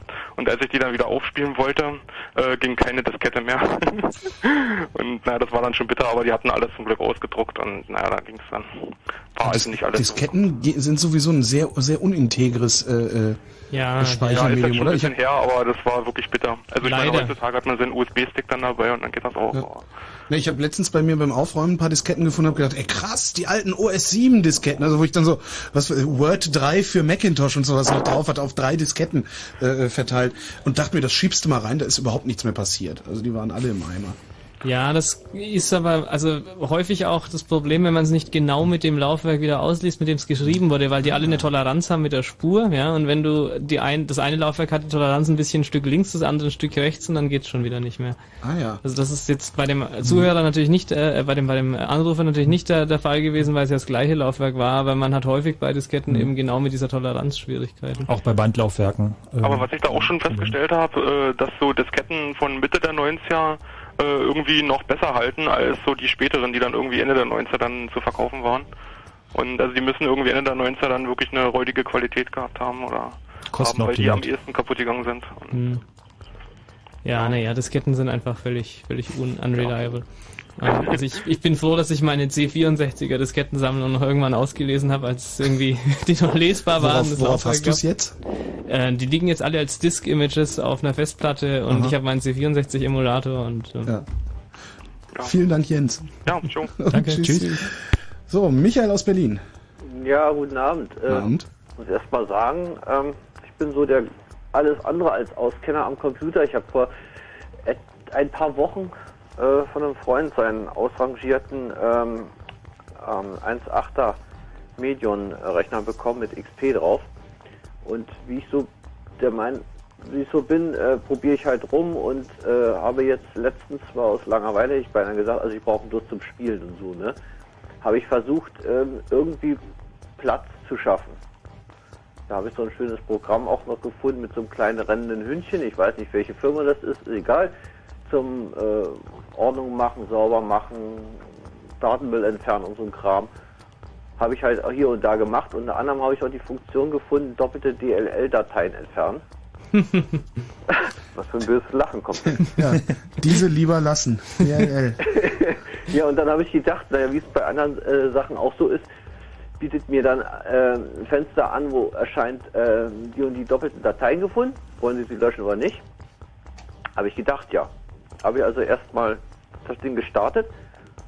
Dann sah ich, sah ich schon äh, die Balken äh, fliegen, darunter äh, die vielen kleinen Buchstaben, die mir die ganzen Dateinamen äh, anzeigten, wie sie so gelöscht wurden nach und nach, überall. Und dann habe ich schon gesehen, oh, eieiei, irgendwas mit Win 32, DLL und oh, da habe ich gedacht, da geht gerade was schief. Ja. Und danach ging nichts mehr, ne? Ja, du konntest nicht mal mehr booten. ja, natürlich, ja. Tja. Und dann habe ich, äh, habe ich gedacht, äh, so um 1 Uhr, im Moment, da war doch irgendeine CD, die ich mit dem Computer mitbekommen habe. Packst du die mal rein. Ja, und dann habe ich dann äh, das gemacht. Dann habe ich auch versucht, äh, das wiederherzustellen. Aber ich habe, äh, wie ich jetzt inzwischen weiß, äh, bloß die falsche Option gewählt und dann bin ich mit dem Gedanken äh, schlafen gegangen. Aha, wunderbar, dann hast du wahrscheinlich diese, und das hat er vorher auch angezeigt, diese Retten-Exe-Datei wahrscheinlich auch kaputt gemacht. Da habe ich gedacht, naja, wenn man der liebe Ralf anruft, der wird sich freuen. Äh, XP rettungslos kaputt gemacht, sowas hat vielleicht doch keiner geschafft, ich weiß es nicht, keine Ahnung. Moment mal, du warst noch nicht mal mehr in der Lage, das von CD zu booten? Äh, ja, dachte ich, ne? Als Nicht-Auskenner. Ich habe mir einfach, ich hatte drei Optionen. Ich habe einfach die falsche Option gewählt und dann hat er keine Daten finden können. Und dann habe ich gedacht, na jetzt ist eigentlich Zeit, äh, schlafen zu gehen. Wird es eigentlich um sechs äh, Es auf. ist vor allen Dingen Zeit, sich mal ein Handbuch zu kaufen, habe ich so das Gefühl, mein lieber Michael. Ja, doch, doch, doch, doch, doch. Einfach äh, Zeit nehmen und das lesen, was da drauf steht und dann einfach äh, die richtige 1, 2 und 3, die richtige Ziffer wählen. Oder so. Ja. Das habe ich heute, heute Abend gemacht und äh, oder heute Nachmittag gemacht und das Ding läuft ja wieder jetzt. Na, dann passt's ja. Glückwunsch und schönen Abend noch, Ich Michael. weiß jedenfalls nie wieder DLL-Dateien lösen, wenn ich nicht genau weiß, was die machen. Ne? Man sollte grundsätzlich nichts löschen, wo man von dem man nicht weiß, was es eigentlich ist und was es tut.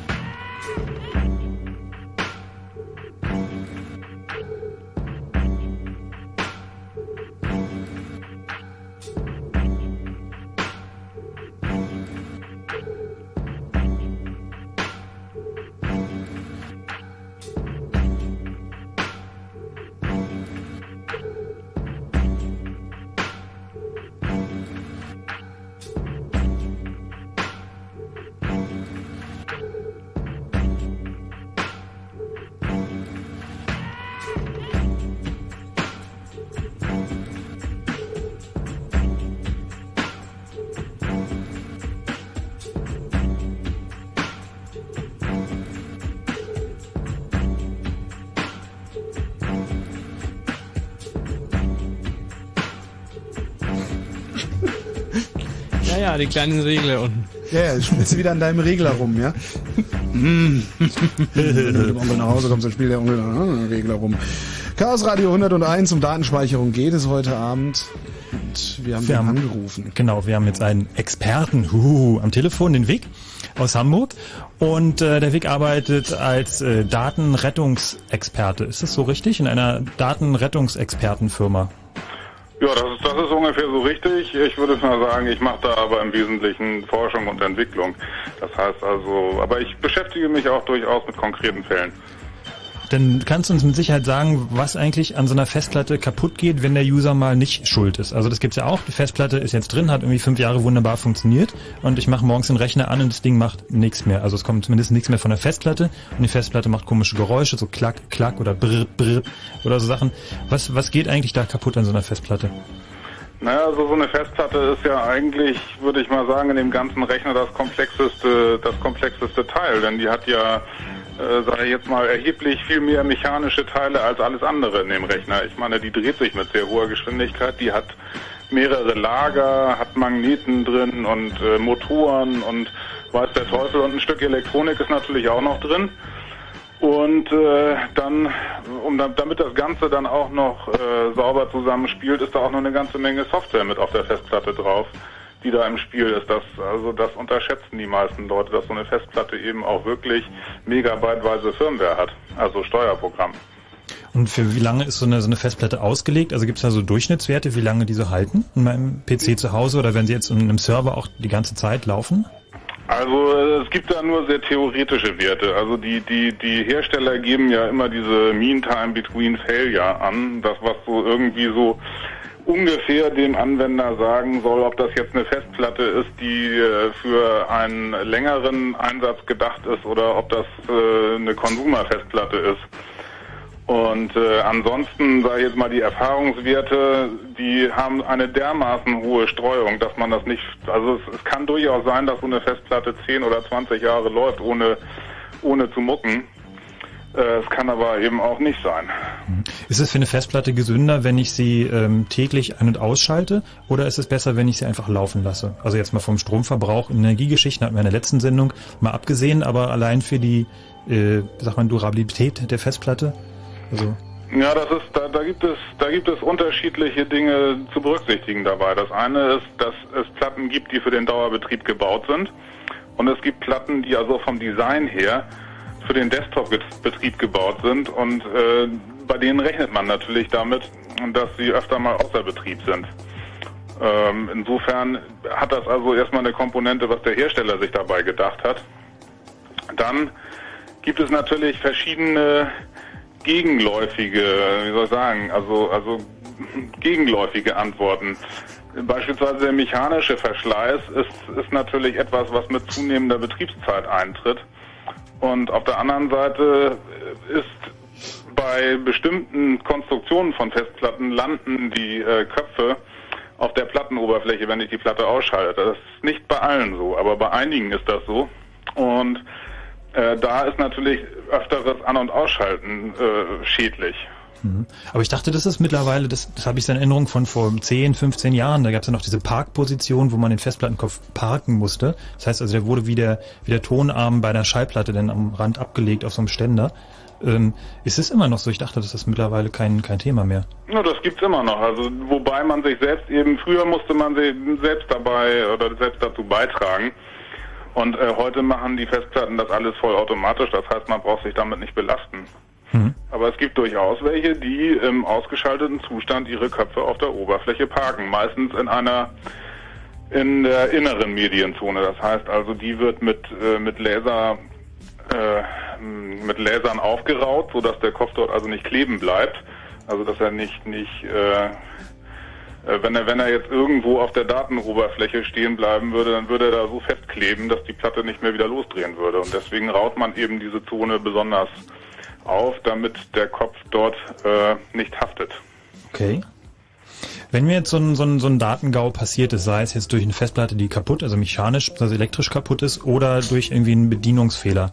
Und es sind jetzt extrem wahnsinnig wichtige Daten. Ich habe keine Backups und es sind jetzt, weiß nicht, irgendwelche Forschungsergebnisse. Ähm, dann kann ich sowas zu so einer Datenrettungsfirma geben. Und ähm, das ist aber, wenn ich es richtig in Erinnerung habe, ziemlich teuer. Ähm, kannst du da mal so eine Größenordnung nennen? Also wenn jetzt meinetwegen ist, äh, keine Ahnung, das Haus abgebrannt oder halb abgebrannt, ich habe jetzt eine Festplatte, die zwar so halbwegs noch intakt ist, aber irgendwie schon so ein bisschen verkohlt ist. Also die Preisgrößenordnung, ich bin da, ich stecke da nicht so tief drin in den Preisen, aber ich würde mal schätzen, dass so ein Durchschnittsfall vielleicht so 1500 Euro kostet oder oder sowas in der Richtung. Ja. Und ähm, ich sag mal, die hauptsächlichen Kosten aus meiner Sicht, äh, ich habe da relativ tiefe Einblicke, wo denn überhaupt der Aufwand steckt. Die hauptsächlichen Kosten entstehen eigentlich dadurch, dass die Hersteller, äh, wie soll ich sagen, dass die Hersteller keine äh, Unterlagen über ihre, Produkte rausrücken. Das heißt also, man hat im Grunde genommen die meiste Zeit mit Reverse Engineering zu tun.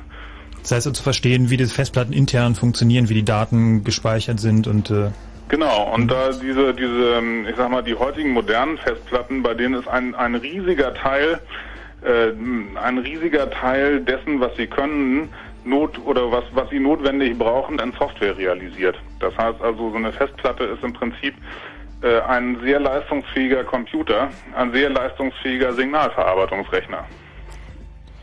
Und das Ganze geschieht ja auch dynamisch und da sind durchaus hochgradig mathematische Prozesse im Einsatz. Das heißt also, das Magnetfeld wird quasi nicht mehr in elektronischen Bauteilen in Bits und in Nullen und Einsen zusammen äh, zurückgesetzt oder umgewandelt, sondern das passiert dann mit einer digitalen Signalverarbeitung. Richtig. Also die, die heute, die typische moderne Festplatte äh, hat zwischen dem, ähm, zwischen dem Kopf und dem, und dem Computer in der Festplatte sozusagen nur noch typisch zwei Bauteile. Das eine ist, ähm, also das, ähm, das eine ist ein Vorverstärker und das zweite ist ein sogenannter Equalizer. Und danach kommt sofort der, äh, der AD-Wandler. Wow. Und äh, von dort aus geht alles nur noch, sage ich jetzt mal, wird alles digital weiterverarbeitet. Das Kopfsignal wird abgetastet und diese Abtastwerte werden eben durch verschiedene Ver- Rechenstufen durchgeschoben. Also ich will jetzt nicht im Einzelnen auf die einzelnen Rechenstufen eingehen, aber es sind eine Menge. Okay. Wenn mir das jetzt ein bisschen zu teuer ist oder meine Daten jetzt nicht ganz so wertvoll sind, dass es mir jetzt irgendwie 1500 oder vielleicht 3000 Euro auch wert ist, ähm, was kann ich zumindest erstmal probieren? Also jetzt nicht, wenn es jetzt ein, ein, ein Feuerschaden ist oder mir die Festplatte, keine Ahnung, wenn ein Auto drüber gefahren ist, dann ist wahrscheinlich äh, Essig. Aber zumindest so Sachen mit aus Versehen mal äh, RM Sternchen äh, oder alle Daten jetzt nicht löschen, ja, nein, abbrechen, äh, dann doch mal den falschen Knopf gedrückt habe. Was kann ich da als User, was ist so der, der beste Tipp erstmal? Also für diese, für diese typischen Sachen gibt es natürlich allerlei Software da draußen und es gibt auch allerlei Informationen. Also wenn man da äh, gerade jetzt gerade bei offenen Systemen oder sowas wird da wird da ja auch gibt's da ja gibt's da ja allerhand zu googeln zu dem Thema, würde ich sagen. Also ich würde zunächst mal mich da versuchen schlau zu machen, was denn eigentlich mein Problem ist. Und äh, im Falle von von bestimmten Dateisystemen hat man ganz gute Chancen und im Falle von anderen hat man eben grottenhaft schlechte Chancen. Da, äh, da wird man mit käuflicher Software, also jetzt so mit der mit der typischen mit der typischen äh, käuflichen Software nicht viel werden und ähm, bei anderen Dateisystemen sieht das ganz gut aus. Hm. Was ist denn das Beste? Äh, sofort Rechner ausschalten oder versuchen geordnet runterzufahren oder äh, Na, es kommt darauf an, was ich hinterher damit tun will und es kommt darauf an, in welchem, äh, in welchem Stadium ich mich gerade befinde. Also ich würde sagen, tendenziell, wenn ich die Absicht habe, damit hinterher einen professionellen Datenretter zu beauftragen, ist in der Tat das Beste, den Strom so schnell wie möglich von dem Rechner zu entfernen. Mhm. Okay. Und ähm, zum Schluss, oder Holger hat's noch? Ich habe noch, zwei, ich hab Ja, noch so erzähl. DAO-Fragen, irgendwie Ja. zwei Stück. Äh, wie lösche ich denn richtig, wenn ich mal wirklich löschen will? Genau, das wäre jetzt auch meine Frage gewesen. Aber also wir haben ja die, diese schöne Geschichte, ging so vor mh, zwei, drei, vier Wochen in Berlin. Da hatte äh, der Polizei in Brandenburg ist eine, äh, sind ein paar Festplatten abhanden gekommen. Und es ist eine Sache, die passiert aber auch häufiger. Da gab es eine Studie, äh, wo die Leute einfach mal wahllos Festplatten, gebrauchte Festplatten auf eBay ersteigert haben und haben sich dann über die Daten gefreut. Da waren wirklich interessante Sachen, irgendwelche Lagepläne von der Polizei, Noteinsatzpläne, geheime Bankdaten. Äh, bis hin zu irgendwelchen äh, Kinderpornosammlungen waren dann auf diesen Festplatten. Ähm, Na, die sind ja, soweit ich das mitbekommen habe, nicht abhanden gekommen. Wir haben ja, mein, meine Firma hat zu dem Thema ja auch eine Pressemitteilung äh, von sich gegeben. Und äh, die sind ja nicht abhanden gekommen, sondern ich meine, dass das so war, dass das durchaus berechtigte Mitarbeiter äh, des, der jeweiligen Behörde gewesen sind, die die da versteigert haben. Ja, Ja, die haben die geklaut aus, dem- aus dem Schrank. Unberechtigte Mitarbeiter. Also es Ach, waren Unberechtigte, ja, Ja. na gut, okay, okay, dann, dann, ja. Aber wenn ich jetzt eine Festplatte oder einen Computer verkaufen will, sei es jetzt irgendwie an einen Bekannten oder einen Nicht-Bekannten, ähm, und ich will jetzt nicht, dass meine ähm, äh, Bankdaten und meine private äh, äh, Pornosammlung, ähm, Urlaubsbilder, E-Mails, was auch immer da auf dieser Festplatte noch. Deine Urlaubsbilder sind eine Pornosammlung? Nein. Sag mal, wo machst du denn Urlaub? Das ist ekelhaft. Also einfach die Frage, wie lösche ich richtig? Als, als, als User oder als Consumer, ohne dass ich jetzt vielleicht bei euch vorbeigehe. Wie löscht ihr, wenn ihr was löscht? Also wir, wir bieten, oder jetzt das, die Firma, bei der ich arbeite, die bietet auch äh, professionelle Löschprodukte an für jede Lebenslage. Also vom von der Löschsoftware bis hin zum äh, bis hin zum Degausser, also so einem, einem Gerät, was ein starkes Magnetfeld erzeugt. Ja, das heißt, ich, ich, ich mach so, ich zünde eine kleine Atombombe über meinem Computer und habe dann ein Magnetfeld, äh, das alles löscht. Ja, ja, ja gut, ich würde dann bei dem vielleicht bei der Atombombenzündung würde ich vielleicht erstmal einen kleinen Metallring unter Strom setzen, damit du auch dann das tatsächlich das Magnetfeld erzeugst. Denn die Atombombe alleine die wird wahrscheinlich eher dazu führen, dass deine Festplatte verdampft. Wir haben noch eine, eine Spezialfrage. Also alle Nicht-Freaks können mal kurz weghören. Aber wir haben uns vorhin gefragt, ähm, es gibt ja diese Degausser, wo man mittlerweile, ich habe das auf der Cebit gesehen, da stelle ich auch einen Laptop rauf und dann macht er mal kurz Knack und dann ist die Festplatte leer. Mhm. Ähm, ähm, ja, also ist das richtig meine Beobachtung gewesen oder war das eher ein, Nein, also das ist, das aber ist es geht generell also- auch nur so bei Festplatten und ähm, der Harald meinte Leider Gottes auch kein so so einfaches Thema. Wahrscheinlich wird die nicht mehr funktionieren, wenn das Feld stark genug gewesen ist. Genau, das war nämlich die Sache, dass, dass Harald meinte, dass auch mittlerweile die Lass Fir- doch die, Vic einfach mal erzählen, was die- das Problem ist. die Firmware Lass doch Vic einfach erstmal Okay. erzählen, warum sie nicht funktioniert. Okay, erzähl, warum funktioniert oder nicht? Also das Problem daran ist, äh, worüber im Moment auch trefflich, auch beim BSI und sonst wo und äh, worüber trefflich und lange diskutiert wird und viele Messungen mit Rasterkraftmikroskopen angestellt werden und ähnlichen Apparaten, ab welcher Magnetfeldstärke denn nun die Festplatte sauber ist. Dass sie nicht mehr funktioniert, kann nämlich viele Gründe haben. Das kann auch den Grund haben, was eine beispielsweise eine Studie der Uni Regensburg gerade kürzlich festgestellt hat, dass die, ähm, dass die, die, die Nichtlesbarkeit der Festplatte auf der Beschädigung, auf der mechanischen Beschädigung derselben beruht und nicht unbedingt auf dem ähm, nicht unbedingt auf dem Verschwinden der Magnetisierung auf den Oberflächen. Ah. Und so ist das, also ich sage jetzt mal, wenn das Magnetfeld stark genug ist, ist die Festplatte leer. Aber wann das Magnetfeld stark genug ist, ist, sage ich jetzt mal, im Moment gerade heftig in Untersuchung. Und zu stark sein darf es auch nicht. Doch, natürlich. Also je stärker, desto besser. Und dann muss ich schon erheblichen technischen Aufwand treiben. Also wenn ich, sage ich jetzt mal, über, sagen wir mal, äh, ja, 11, 12.000 Gauss Magnetfelder erzeugen will, dann muss ich da schon äh, supraleitende Magnete haben und dann wird das Ganze schon ziemlich sperrig. Mhm. Dann kann ich das nicht mehr mal in, in so ein Büro reinstellen kurz. Eine, ein, ein Gedanke, den ich noch hatte, das äh, würde mich jetzt tatsächlich interessieren, ist, äh, ist es nicht so, dass bei modernen Festplatten teilweise die Software auch schon selber mit, oder dass sozusagen nur noch ein Bootloader in dem Flash oder was auch immer auf der Elektronik drauf ist und dass die restliche Software dann auch auf einer Platte, auf einer Spur ist, die sonst nicht ausgelesen werden kann? Das ist korrekt, das ist Ja. korrekt. Das Die ist ja würde auch, damit da, dann auch weg da sein, kommen ne? wir jetzt wieder zurück zu diesem, zu dieser Firmware-Thematik. Äh, viele Leute haben sich ja ganz schlau gedacht, naja, äh, Platte dreht nicht, wird wohl die Platine kaputt sein. Äh, wechsle ich mal die Platine. Das kann bei heutigen Festplatten dazu führen, dass äh, beide, dass hinterher keine von beiden mehr geht. Ja. Aber Äh, ist es denn... der größte Teil, der größte Teil der, der äh, Plattenfirmware ist in der Tat auf dem Medium gespeichert. Das heißt also, nach dem Degaußer ist die dann auch futsch. Futsch, Futsch und Futsch, wie gesagt, also wenn, wenn das Magnetfeld stark genug war, um die Oberfläche zu löschen, ja. Ja, dann kann ich sie nicht mehr benutzen danach. Das ist eine Einmallöschung. Ach so, na, das ist beim Degaußen generell so. Ich Ah. kann sie nach dem Degaußen nie mehr wiederverwenden, weil Ach so, da- das war eine irrtümliche Annahme. Ich hatte gedacht, die kann man danach noch wieder verwenden. Nein, die sind da, die sind danach zumindest, wenn es ein ehrlich funktionierender Degausser ist. Also wenn man sie hinterher noch verwenden kann, dann hat das, äh, dann hat die Löschung überhaupt keine Wirkung hinterlassen. Gut zu man wissen. hinterher auch die Daten noch lesen. Eine letzte Frage noch von mir. Äh, Jetzt haben wir die ganze Zeit über Löschen geredet. Worauf würdest du was speichern, was du für die nächsten 50 Jahre aufheben willst? Ja, die, die Frage habe ich für mich auch noch nicht beantwortet. Ich denke mal, man wird nicht drum hinkommen, sie in den nächsten 50 Jahren weiterhin umzukopieren auf andere Medien. Vielleicht, ich denke mal, das meiste Vertrauen hätte ich im Moment zu Flash-Speichern. Das meiste Vertrauen zu Oh, wow. Flash speichern. Vielen Dank, Vic. Ja, vielen Dank. Vic ist äh, ein professioneller Datenretter gewesen, mit dem wir gerade Ja, telefoniert oder auch Datenlöscher. Oder auch Datenlöscher, genau. Vic außer.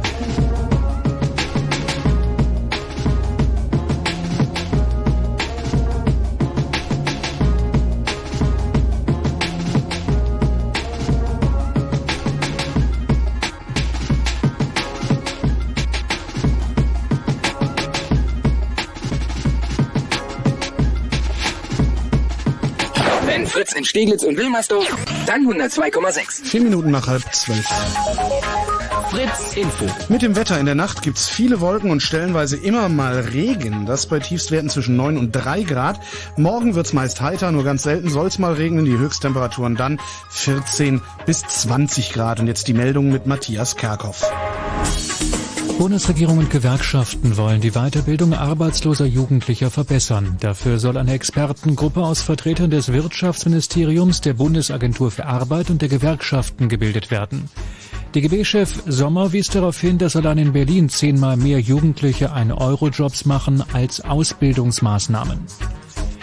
Die Förderung der Ich-AGs wird bis Ende 2007 verlängert. Das beschloss das Kabinett in Berlin. Ursprünglich waren die Zuschüsse nur bis Ende 2005 geplant. Arbeitslose, die ihre Existenzgründung fördern lassen wollen, müssen allerdings mit einer strengeren Kontrolle der Erfolgschancen rechnen. Der Großflughafen Schönefeld kann frühestens im Jahr 2011 und damit ein Jahr später als geplant eröffnet werden. Das teilte die Flughafen Schönefeld GmbH heute mit. Hintergrund ist der vom Bundesverwaltungsgericht verhängte vorläufige Baustopp. Der FC Chelsea muss um den Einzug in das Finale der Champions League bangen. Der designierte englische Fußballmeister musste sich im ersten Halbfinale gegen den Ligakonkurrenten FC Liverpool mit einem 0 zu 0 begnügen. Der Verkehr auf Fritz für Berlin-Brandenburg A10 südlicher Berliner Ring, Dreieck Potsdam Richtung Schönefelder Kreuz zwischen Genshagen und Rangsdorf noch immer Gefahr nach einem Unfall mit mehreren Fahrzeugen. Bitte Vorsicht. Danke, Matthias. Sechs Minuten nach halb zwölf. Reiste?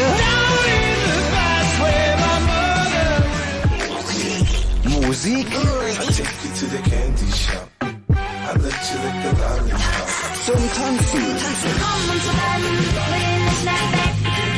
Fritz. Club Disco. Die beste Fritz Club Disco seit immer. Immer, immer. immer samstags. Ab, ab 23 Uhr im Fritz Club im Postbahnhof. Direkt am Berliner Ostbahnhof. Fritz Club Disco. Und im Radio dreiste Musik. Fritz.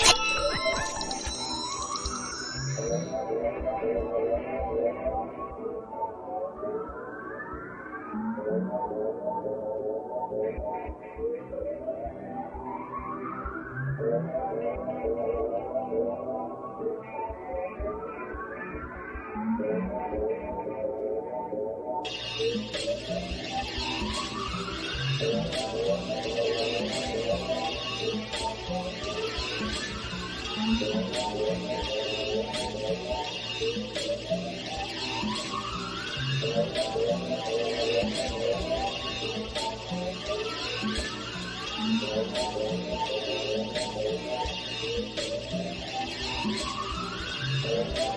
you.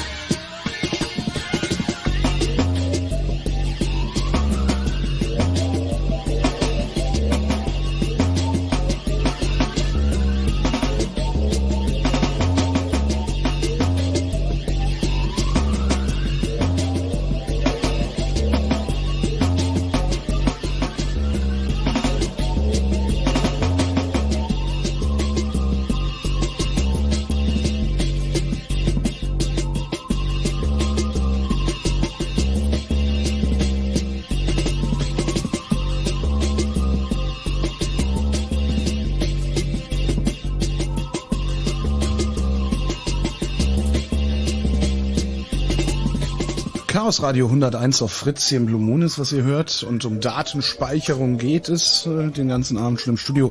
Frank, Harald und äh, die Knöpfe drückt Holger. Ja, ähm, wir wollten jetzt mal ein bisschen was äh, zu Backups äh, erzählen, äh, nachdem wir jetzt darüber gesprochen haben, wie man denn am schnellsten und am besten und am dümmsten und am lustigsten Daten verliert äh, und dass es auch professionelle Firmen gibt, die das für viel Geld äh, im Zweifelsfall wiederherstellen können oder auch nicht ähm, ist äh, das Allerwichtigste eben die Datensicherung. Und ähm, da gibt's ja auch die allerunterschiedlichsten Verfahren und äh, Möglichkeiten. Ähm, Backups äh, zu machen, da stellt sich natürlich erstmal die Frage, auf welche Art von Medium. Als Privatmensch hat man da nicht sehr viel Möglichkeit. Äh, früher gab es die VHS-Tapes, das haben wir auch schon gehört. Mhm. Ähm, äh, mittlerweile kann man vielleicht irgendwie auf digitale Videobänder sichern, das ist aber doch auch etwas, wie soll ich sagen, etwas exotischere Variante. Ähm, und äh, wie wir auch schon vorhin angesprochen hatten, sind äh, echte Backup-Medien, also Bandlaufwerke, ob das jetzt äh, DDS oder DLT oder LTO oder AIT oder wie auch immer die Hersteller die nennen mögen, sind komischerweise immer drei Buchstaben. Ähm, ist, sie sind einfach viel zu teuer. Also da kriege ich vernünftige Laufwerke nicht für, sagen wir mal, unter knapp äh, 900 oder 1000 Euro oder so. Und dann kosten die Medien auch dementsprechend. Das heißt also für jedes der, der Bänder, die ich da irgendwie reinschieben will, und das Laufwerk zeigt dann halt nochmal 150 Euro oder irgend sowas. Mhm. Ähm, es ist also nichts, was man sich irgendwie einfach mal so als, als äh, Privatmensch leisten kann. Im professionellen Bereich wird das natürlich äh, nicht desto trotz mit, mit dieser Art Laufwerke gemacht. Ähm, Im privaten Bereich habe ich eigentlich nur die Möglichkeit, eben auch wieder Festplatten herzunehmen. Da gibt's externe USB-Festplatten oder Firewire-Festplatten ähm, oder äh, in Wechselrahmen. Es gibt ja so, so Wechselrahmen für, für einen PC, wo man Festplatten ganz schnell austauschen kann.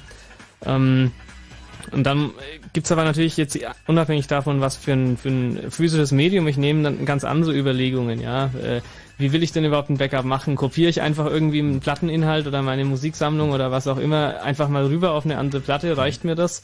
Oder ähm, will ich äh, das auch irgendwie, also will ich äh, länger das zurückverfolgen können? Will ich nicht nur eine Kopie machen? Also ich mache jetzt am Sonntag eine Kopie und das ist dann mein Backup.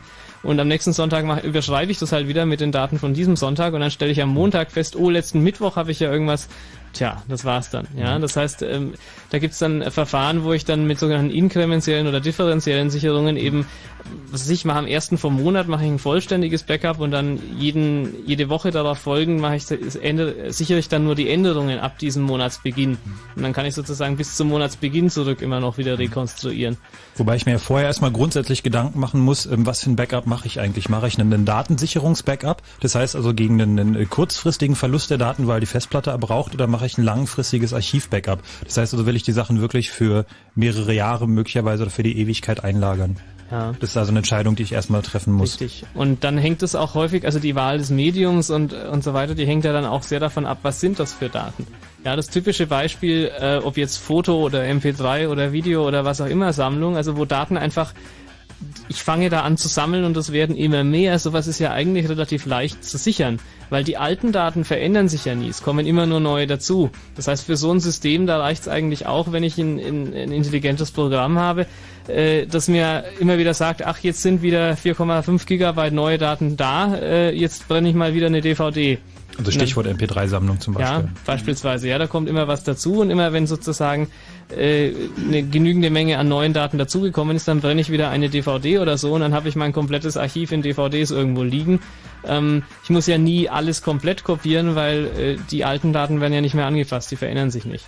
Ähm, also das, da sieht man schon, das ist eigentlich ein sehr vielschichtiges Problem, wo man, wo man, äh, wo die Hauptarbeit eigentlich dahin hineingeht, überhaupt sich zu überlegen, wie organisiert man das, wie welches Medium, wie sind die Daten, äh, welche Zyklen und so weiter, ist also eigentlich im Wesentlichen eine, eine äh, ja eine, eine Denkaufgabe äh, und dann äh, danach entscheidet sich dann welche welche Software oder was für Medien welche Technologie man einsetzt. Welches der aktuellen Medien ist denn äh, derzeit definitiv nicht für eine Langzeitarchivierung geeignet deiner Meinung nach? Na, was ist Langzeit?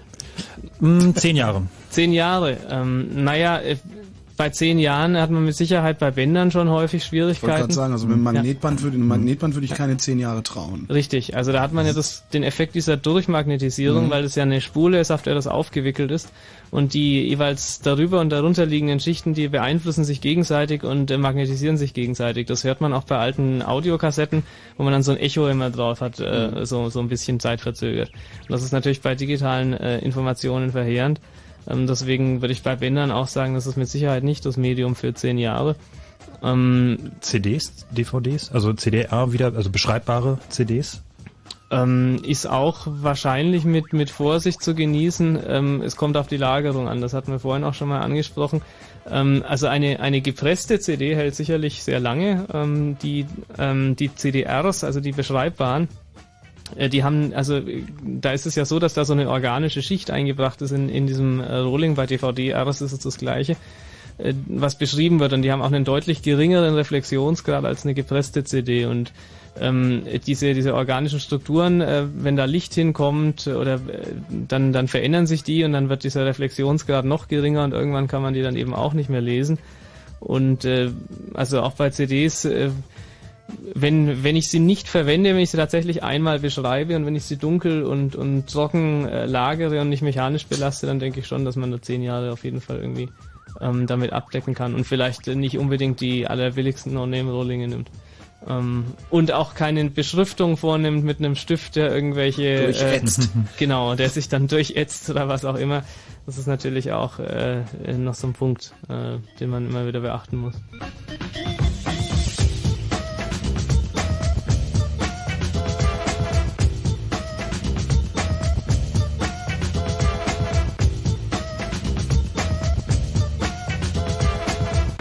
Merci beaucoup. Merci beaucoup.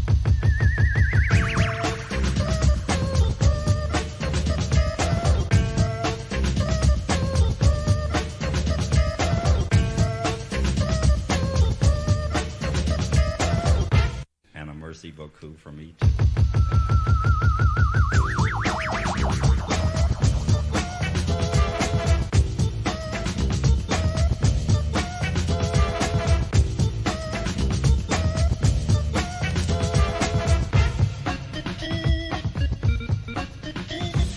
Ja, ähm, wir waren immer noch bei Backups in dieser Chaos-Radiosendung zum Thema Datenverlust, Datensicherheit, nichts ist für die Ewigkeit. Ähm, was wir noch ansprechen wollten zum Thema Backups war äh, ja auch die, die, Physi also die physikalische Auslagerung von Backups. Ja, es kommt nur darauf an, wogegen will ich mich absichern. Wenn ich mich nur dagegen absichern möchte, dass meine Festplatte kaputt geht, äh, dann ist das nicht weiter so dramatisch, dann kann ich ja die Backups einfach irgendwie daneben legen. Ähm, wenn ich mich aber dagegen absichern möchte, dass ein Einbrecher in meine Wohnung oder Firma oder was einbricht, alles klaut oder gegen einen Brand oder was derartiges, Wasserschaden. Dann, Wasserschaden, äh, was auch immer das sein mag, ähm, dann äh, hilft es natürlich wenig. Dann muss ich die, die Backup-Medien natürlich auch irgendwo auslagern. Da gibt's Leute, die machen das in Bankschließfächern, da gibt's äh, äh, Leute, das einfach beim, bei Bekannten oder Freunden unterbringen, aber einfach die, die physische Auslagerung der Daten, also einfach, dass man die woanders hin transportiert. Es gibt auch mittlerweile, je nachdem, was für Mengen das sind, im Internet Anbieter, die, wo man, wo man einfach äh, die Daten übers Internet irgendwo anders hin wegsichert. Wobei es also grundsätzlich natürlich auch ein Problem ist, wenn man die Sachen aus der Hand gibt. Wenn man die also selber von Hand in ein Bankschließfach äh, bringt, ist es natürlich irgendwie der Idealfall. Äh, wenn man davon ausgeht, dass niemand anders Zugriff hat zu dem Bankschließfach. Ähm, eine schöne Geschichte gibt's aus einem US-Atomwaffenlabor, ähm, wo sie mal so Untersuchungen angestellt haben, wie die das eigentlich so halten mit der Datensicherheit und was damit passiert. Die haben dann festgestellt, dass sie einfach die Backups in irgendwelche äh, Briefumschläge tun und die per FedEx, also per Kurierdienst einfach irgendwo hinschicken. Ach.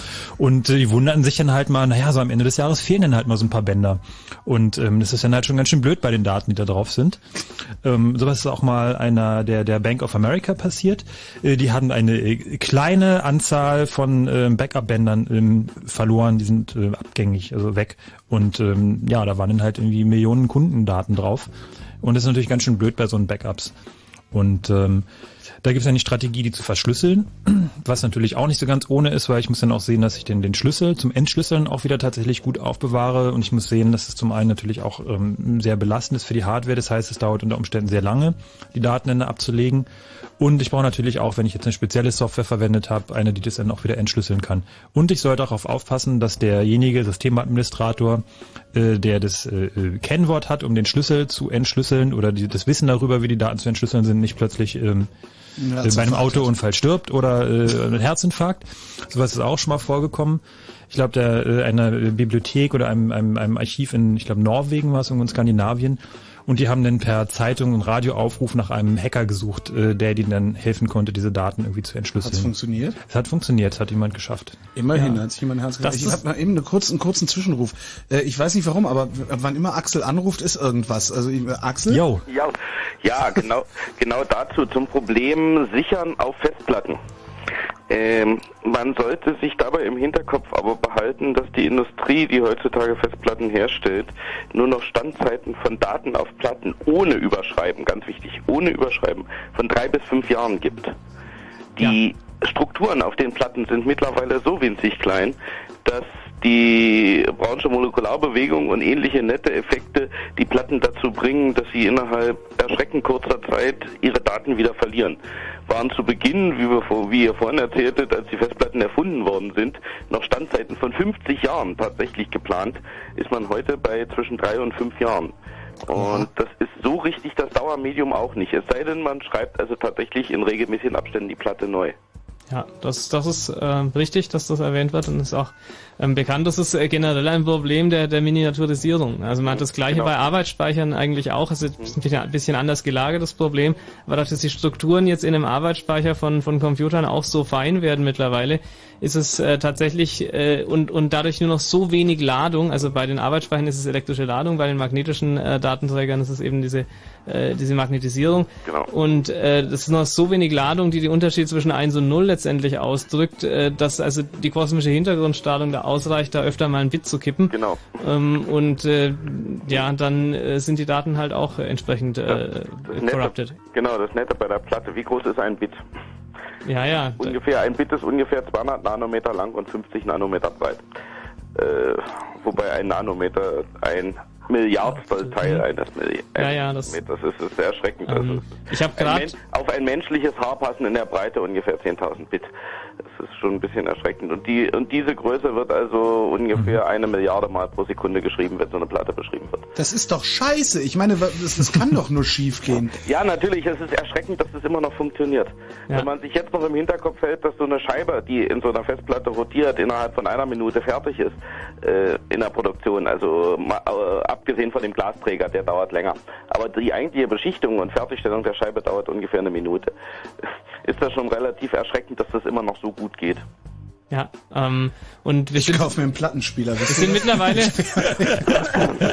also ich habe da so eine Statistik mir angeguckt in der Vorbereitung zur Sendung, wo es darum ging, äh, wie sich denn die, die Speicherdichte eben immer weiter erhöht haben. Dachte ich mir so, ach, sieht ja ganz beeindruckend aus. Und bis ich dann gesehen habe, oh, die Skala ist ja log logarithmisch. Ähm, Ja, genau. Ja, das ist also noch beeindruckender. Ja, ja, Ähm, das ist fast eine Gerade, ne? aber die Skala ist leider logarithmisch. Ja, ähm, und äh, wo wir gegenwärtig so äh, 2003, 2004 war das angekommen waren, das äh, war also ein Terabyte pro Quadratfuß Oberfläche. Ja, ja, das genau. ist also so die die also Quadratfuß sind irgendwie so 30 mal 30 Zentimeter oder so. Ja. Ja. und wie gesagt, erschreckend ist dann natürlich auch die Magnetfelder, mit denen dann auf die Platte drauf losgegangen wird. Äh, äh, wird äh, ja wird man eigentlich auch relativ blass, weil irgendwie ein Tesla ist da zurzeit aktuell eine relativ interessante Größe, also eine relativ aktuelle Größe. Kann man das irgendwie greifbar? Also was Ein ja, ist Tesla? ein Tesla ist Faktor 100.000 zum Erdmagnetfeld ungefähr. Ah. Okay. Auch nicht so richtig greifbar, gebe ich zu. Ja, Stell dir was anderes vor. Stell dir einen großen Magneten vor, der einen Tesla hat. Äh, in, in deinem Wohnzimmer. Du gehst zur Zimmertür rein, lässt den Schlüsselbund los. Der fliegt definitiv dahin. Okay. Also Das schon, ist ähm, ziemlich magnetisch. Ja. Gut, aber wie gesagt, Festplatten sind auch nicht so die Dauerlösung. Dann Ja. würde ich doch eher auf DLT-Bänder oder so ausweichen, weil es natürlich für den Heimbedarf. Na, wir hatten ja auch nicht, Lösung. vielleicht ist es jetzt vorhin falsch rübergekommen, wir hatten ja nicht propagiert, dass äh, Festplatten die Lösung für Dauerbackups wären. Das nein, hatten wir nein, nicht ausgesagt. Also ja. das ist das ist was für ein Image, wo man sagt, okay, in einem halben Jahr stürzt irgendwann mal mein System ab und ich muss es wieder herstellen. Ja. Da- Das mag gut funktionieren. Ja, oder aber wenn ich tatsächlich einfach, also jetzt der, der Standard äh, Heimanwender, ich mache halt irgendwie einmal im Monat oder einmal die Woche, kopiere ich einfach. Genau. Ja, und dann ist es ja immer, Dann überschreibe ich es ja immer Richtig. wieder, dann ist ja nicht die Frage. Genau. Also das hat nichts damit zu tun, dass die Platte äh, relativ mühelos 20 Jahre leben kann. Aber die Daten selber unüberschrieben. Nur darum geht es nicht, dass das eventuell Richtig, klar genau. kam. Okay, gut. Danke, Axel. Ja, okay, ciao. Tschüss. vielen Tschüss. Und dann hat nochmal der Jens aus Ilmenau angerufen. Ja, hi, so als äh, nette Story vielleicht. Ähm, sicherlich nicht für den Heimanwender irgendwie, aber äh, haben sich, äh, ich weiß nicht, äh, habe ich schon mal gehört, äh, halt Leute auch Gedanken gemacht, wie so das bis ich Wissen von der Welt oder so halt äh, verewigt werden kann, dass es auch ein bisschen länger hält als die, äh, bis ich ein paar hundert Jahre. Und da haben sie sich äh, das Prinzip des äh, in Stein meißelns äh, vorgenommen und haben das auf ähm, kreisrunde, äh, weiß nicht, aus bestimmten Metall halt solche Scheiben, ähm, haben sie das übertragen, das Prinzip, und haben angefangen in, ähm, ja, in einer Schriftgröße Mhm. so darauf zu gravieren. Das Ganze in eine, Glas, mit äh, in eine Glaskugel, in eine Glaskugel eingebaut, ne?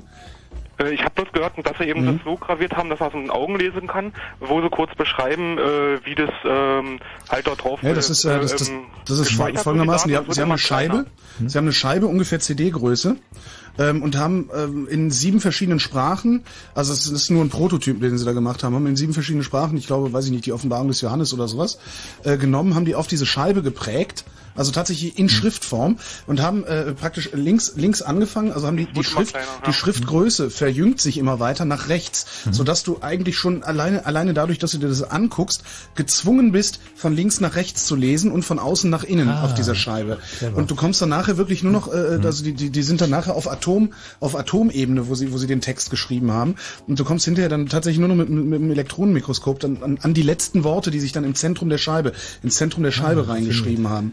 Und die Idee ist eben, was zu schaffen, was ähnlich lange überdauert wie eine Steintafel, die früher 2000 oder 4000 Jahren gemeißelt wurde und gleichzeitig aber auch die Funktion äh, eines Rosetta-Steins hat.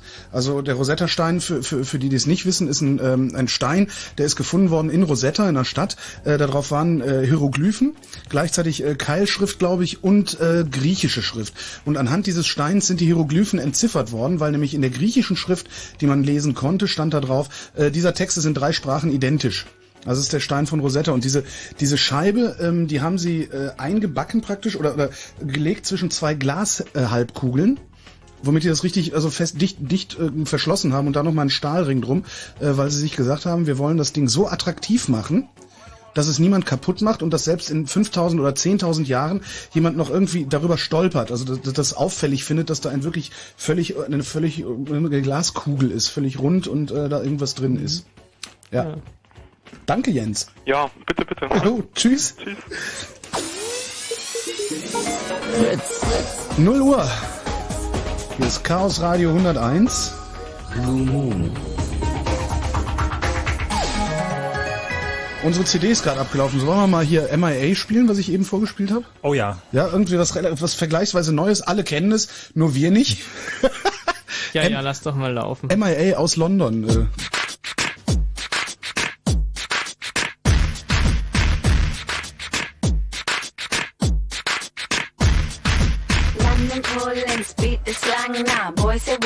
One girl say what? What? London calling, speak the slang now. Boys say what?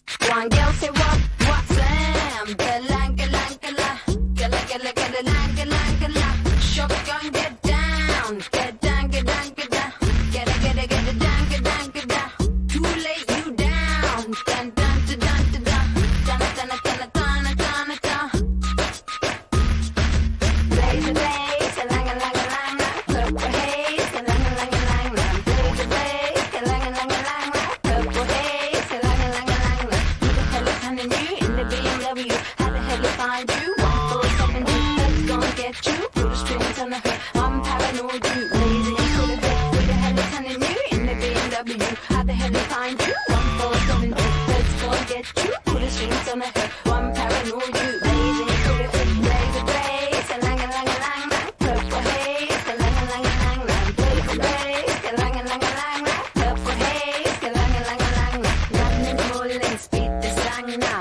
wash.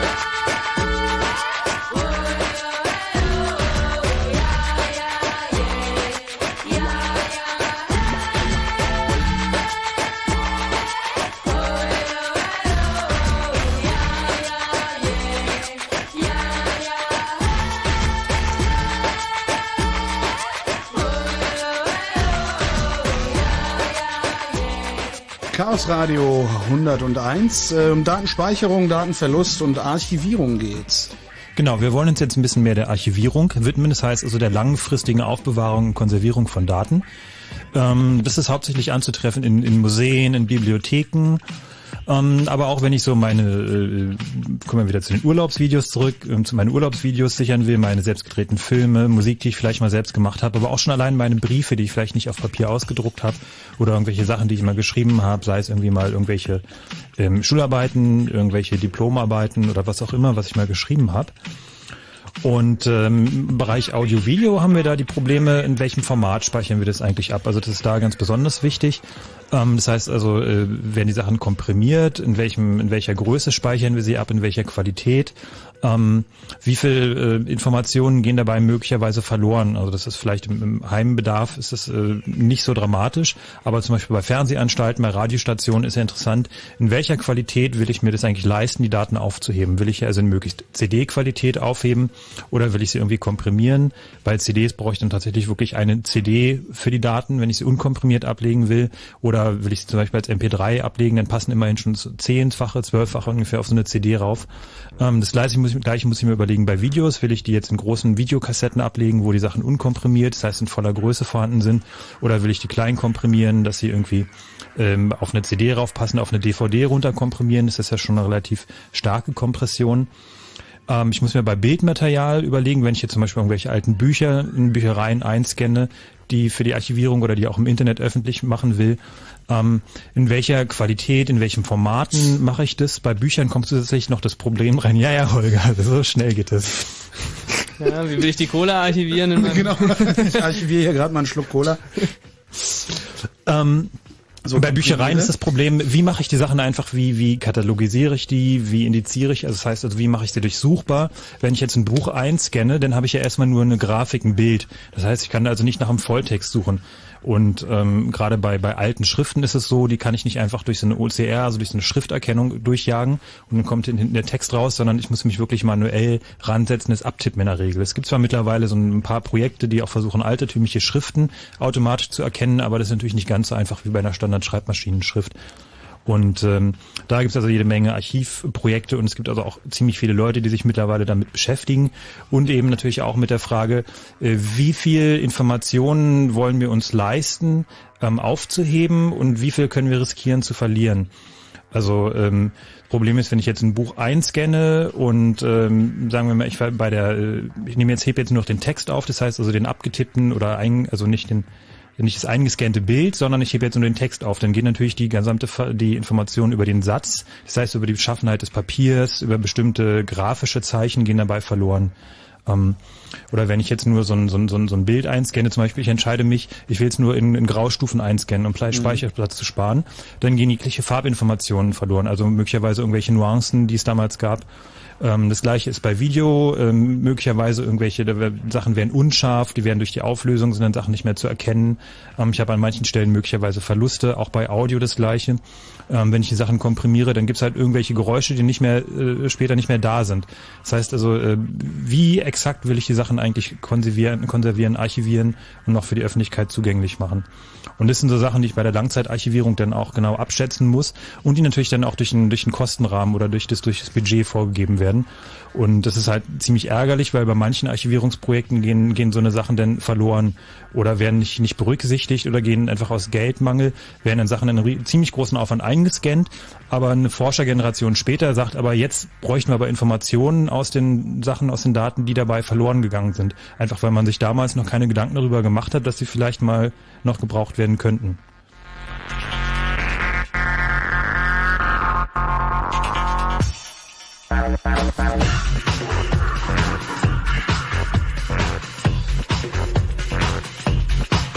Thank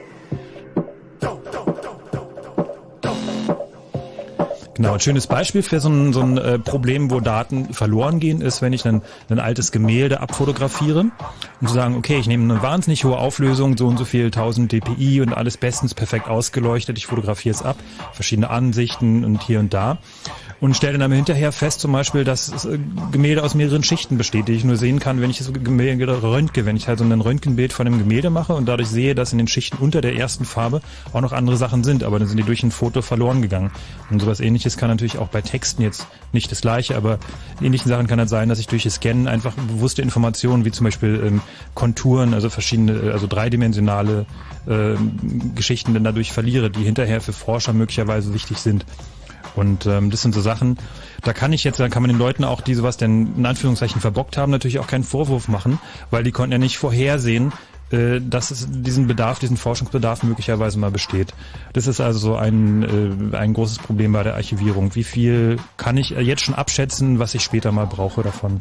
Ja, das, ist, das sieht man ja eigentlich, also geht in die gleiche Problematik hinein, wie man es auch in der Archäologie hat, wo man äh, sagt, ja, irgendwelche äh, Gräber oder was auch immer geöffnet wurde von den ersten Archäologen äh, vor, vor hunderten von Jahren, äh, die hatten ja noch keine, äh, was weiß ich, Röntgengeräte, Raster-Elektronenmikroskope, was es nicht alles für tolle äh, Technologien mittlerweile gibt. Und äh, das, was da damals sozusagen verloren gegangen ist, dadurch, dass die diese Technologie nicht hatten, das hat man heute eben auch nicht. Und das ist bei der, bei der Archivierung dann natürlich ähnlich. Ähm, und äh, ja, auch was bei der Archivierung, was mir beim Archivierung von Medien auch noch einfällt, vor allem ist äh, auch, dass die Ausgangsqualität natürlich auch immer schon sehr schlecht ist. Also wenn ich jetzt alte schwarz-weiß Videoaufnahmen äh, zum Beispiel irgendwie, also historische Dokumente aus dem Dritten Reich oder was auch immer, wenn ich die jetzt heute digitalisiere, dann sind die analogen Ausgangsmaterialien ja schon total äh, ver also überaltert und äh, verrauscht und mit allen möglichen äh, Defekten im Bild.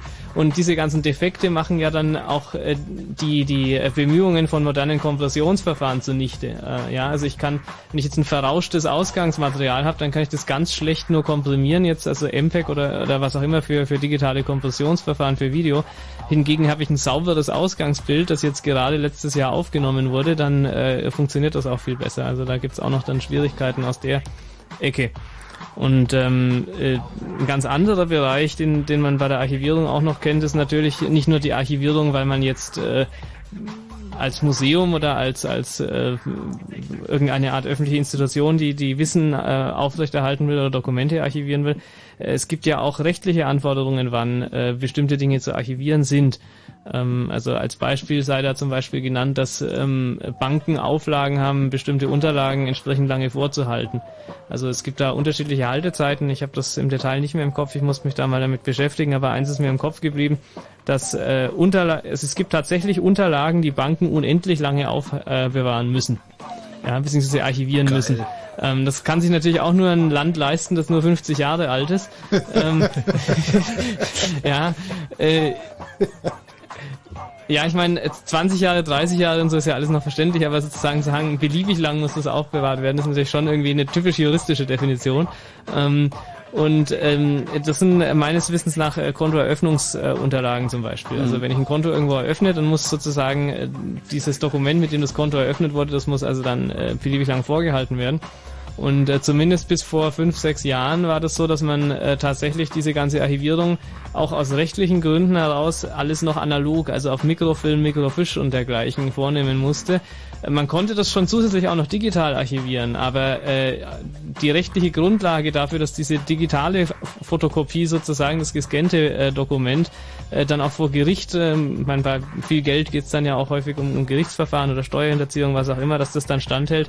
Da hat tatsächlich nur das analoge äh, damals noch, ich weiß nicht, wie es mittlerweile ist, könnte sich geändert haben.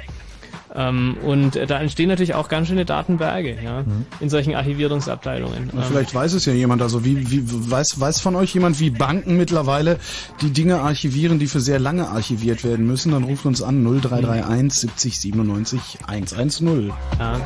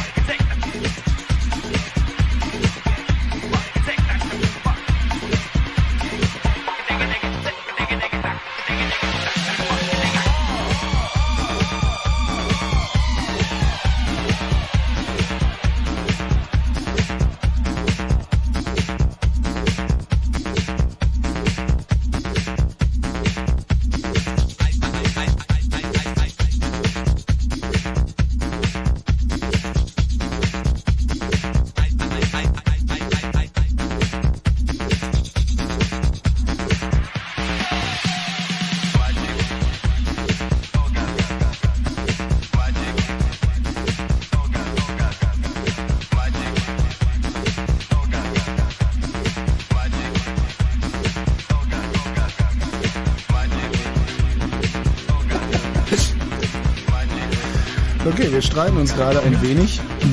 Also nur ein wenig. Weil Frank sagt, Ich sag, ich habe meine, meine MP3s sortiere ich von Hand. Ähm, das heißt also nicht alphabetisch, sondern ich habe jetzt so fünf, sechs Oberkategorien, wo ich die dann quasi thematisch einordne. Was dann den Vorteil hat, dass ich da noch irgendwie, wenn ich es von Hand mache, dann habe ich einen Überblick. Das heißt, du kannst mir einen Interpreten sagen und ich kann dir sagen, oder eine Band, ich kann dir sagen, äh, zum einen, ob ich die habe und zum anderen, in welcher Unterkategorie die bei mir drinne ist. ja gut, ob ich, ob ich das, ob ich, ob ich eine Band oder einen Interpreten habe, kann ich dir auch sagen. Und ich sortiere die nicht von Hand, sondern das macht bei mir iTunes. Und wenn ich das, äh, was von denen haben will, dann habe ich oben rechts in iTunes ist so ein kleines Fensterchen. Da tippe ich dann zum Beispiel ein Kraftwerk und dann spuckt das Ding alles aus, was ich von Kraftwerk habe. Dann musst du aber tatsächlich auch iTunes immer benutzen. Ja. Ja. Aber Ja, es ist halt blöd, wenn du zum Beispiel dann irgendwie was zusammenstellen willst oder mal eben irgendwie jemand noch eine, eine CD, eine Audio-CD brennen willst oder zum Beispiel jetzt die Genau dazu Musik für hier oder so. iTunes, iTunes aber auch. Also Aber Ja, aber das es ist halt wieder so ein und- Vendor-Login zum Beispiel, könnte man sagen, und auch so eine Kompatibilitätsfrage. Wie lange wird es iTunes geben? Gibt es das in 20 Jahren noch? Naja gut, iTunes legt ja trotzdem ein Dateisystem an, durch das ich mich dann arbeiten kann im Zweifelsfall. Also das, das aber Das ist denn alphabetisch geordnet das oder? ist alphabetisch nach Künstler, es sei denn, du sagst, es ist eine Compilation. Also wenn du wenn du ein Häkchen setzt, Ja. ne, wenn du wenn du es rippst und setzt ein Häkchen, sagst dieses dieses Ding ist Teil einer Compilation, dann legt das unter Compilation und dann Künstlername ab. Ah, aber nicht nach dem Unterordner der Compilation sozusagen, sondern dann nimmt er die Compilations auseinander oder wie funktioniert das? Nee. Du hast dann, du hast dann einen Folder, der heißt äh, Compilations Mhm. und da drin dann Kraftwerk, falls es eine Kraftwerk-Compilation ist. Ah, verstehe. Und wenn es jetzt aber eine komplett gemischte Compilation ist, also ein, ein Sampler sozusagen? Dann legt das in der Sampler. Oh. Nee, dann legt Ja. das, nee, dann lege ich das unter Künstlernamen ab. Dann lege ich das unter Künstler Nach ab. es Einzel, das heißt, er nimmt die denn auseinander. Er nimmt die auseinander, es Ja, das sei ist ja denn, mal du sagst, bekloppt. nein, wieso? Das ist doch dann, also wieso? Wenn du das Häkchen, wenn du das Häkchen setzt an Compilation, macht das nicht und sonst macht das.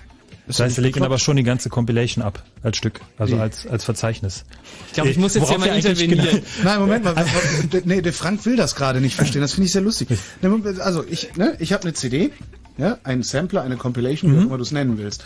So und ich, ich habe die Wahl, das entweder auseinandergerissen Ja. unter Künstlernamen, unter den Ja. Namen, unter den Namen der jeweiligen Künstler Ja. abzulegen, oder aber en bloc Als Compilation. als Compilation. Ah, okay.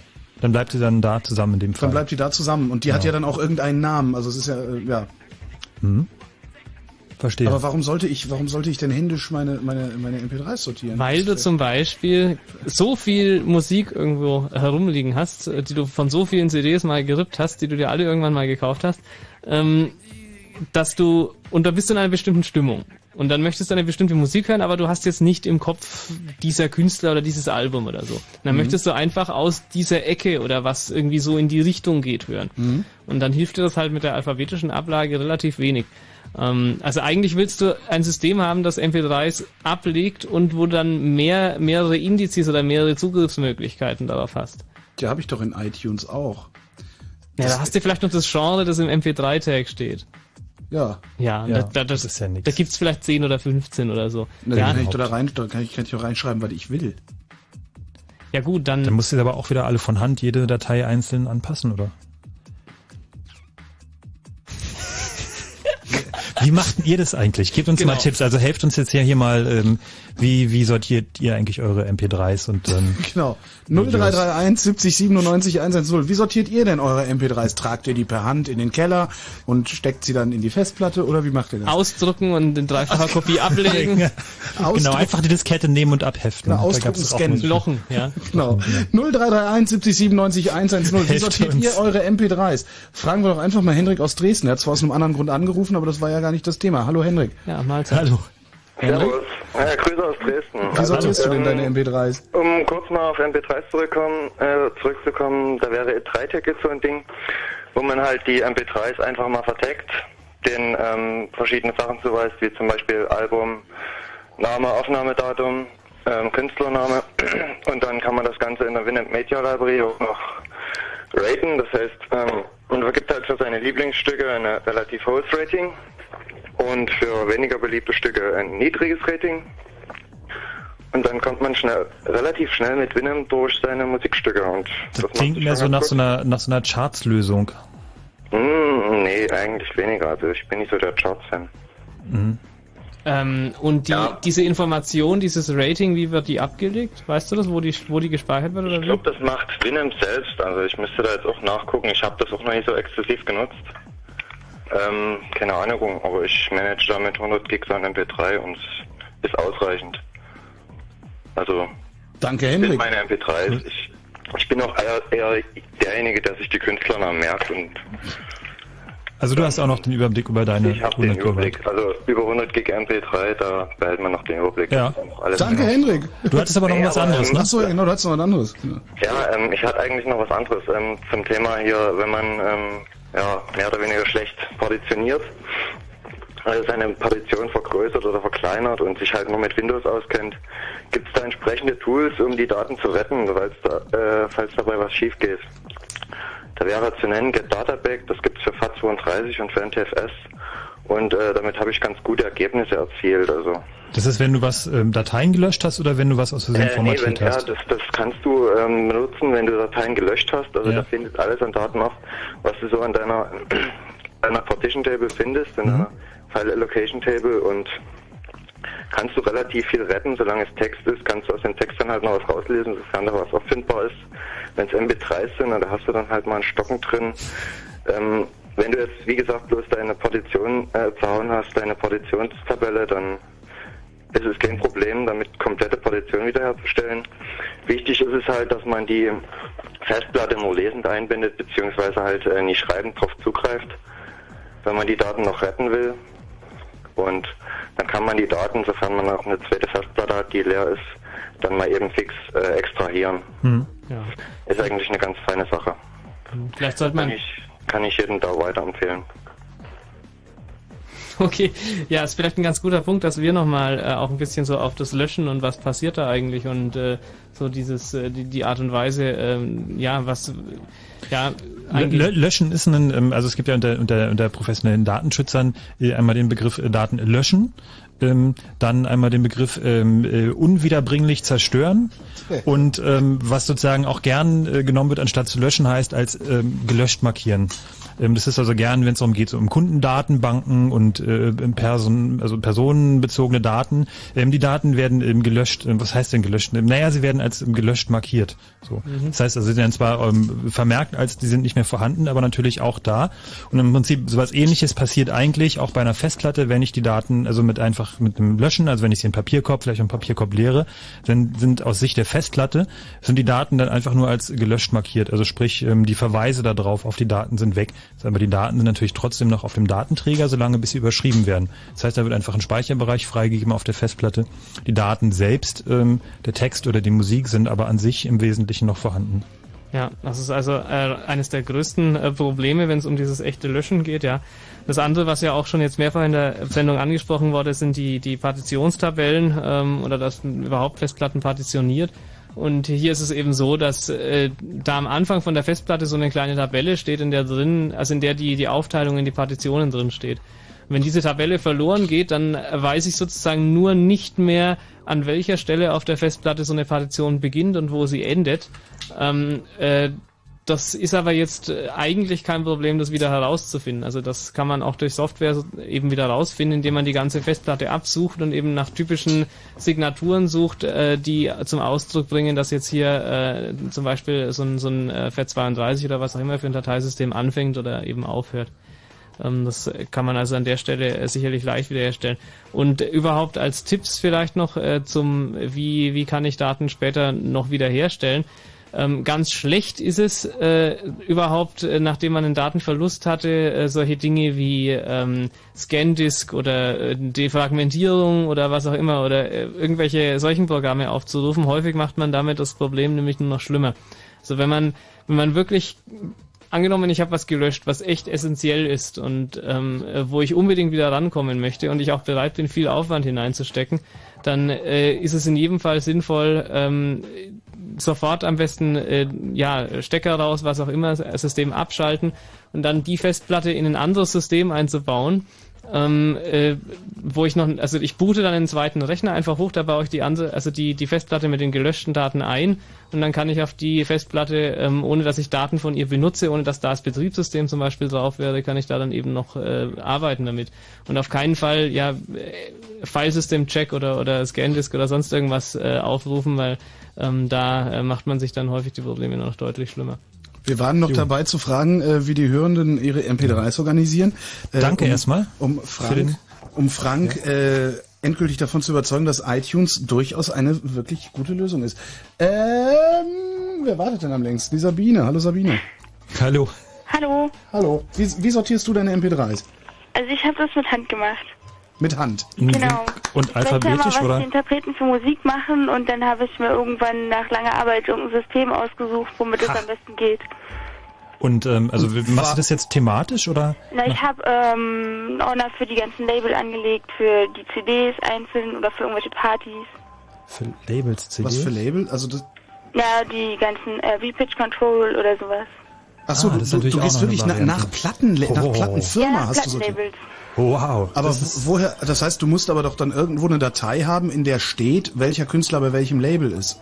Ja, da gibt's Internetseiten, wo man sich das runterziehen kann.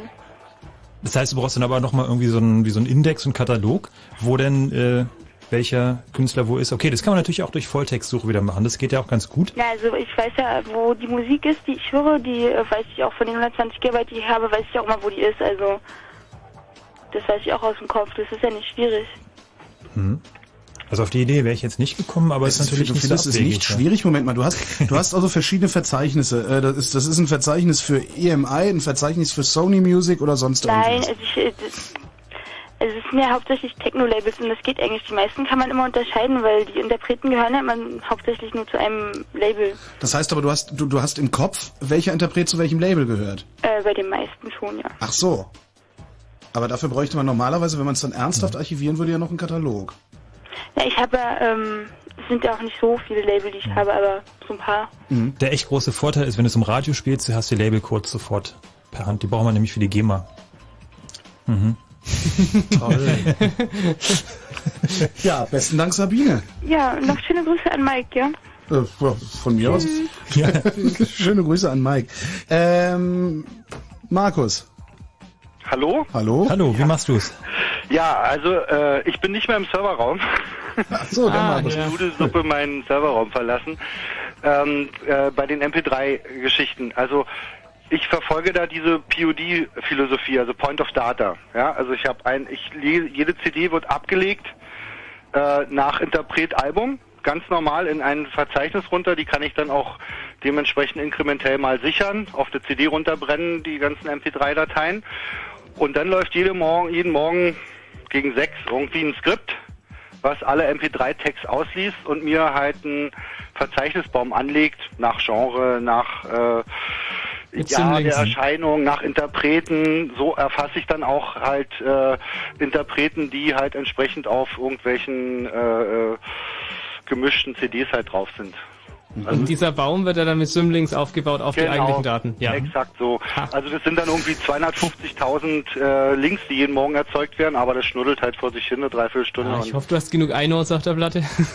ja. Ich habe nicht die leiseste Ahnung, wovon ihr gerade sprecht. Das ist jetzt die Harald-Variante, die Sachen Ja, zu ich habe das mal geklaut im Linux-Magazin vom Pearlmeister. Der hat sowas aufgebaut. Und die Philosophie war halt genau die, äh, wenn ich schon mal die MP3-Dateien erzeugt habe, dann möchte ich sie auch mal konsequent sichern, falls mal irgendwie der Super-GAU entsteht, auch wenn ich das auf dem RAID laufen habe. Äh, und so kann ich halt jede Woche mal ein paar CDs wegbrennen oder mal eine DVD jetzt, ja, und habe halt die MP3-Dateien auf alle Fälle gesichert und der Rest passiert über halt äh, das Auslesen der MP3-Tags und Das ist alles, das ist alles ganz toll, aber erklärt, äh, versucht noch mal einem Kind zu erklären, was das, was das Besondere an dieser Art zu sichern ist, weil ich habe es nicht verstanden, was ihr da macht. Also das- das- wa- ich was glaub- macht ihr da? Ja. Ist- Also ich glaube, die, der, der Gedanke Ja, also dabei ist, dass Point du... of, Point of Data Philosophie ist eigentlich einfach nur die, dass ich irgendwo mir einen Container oder mehrere Container erzeuge.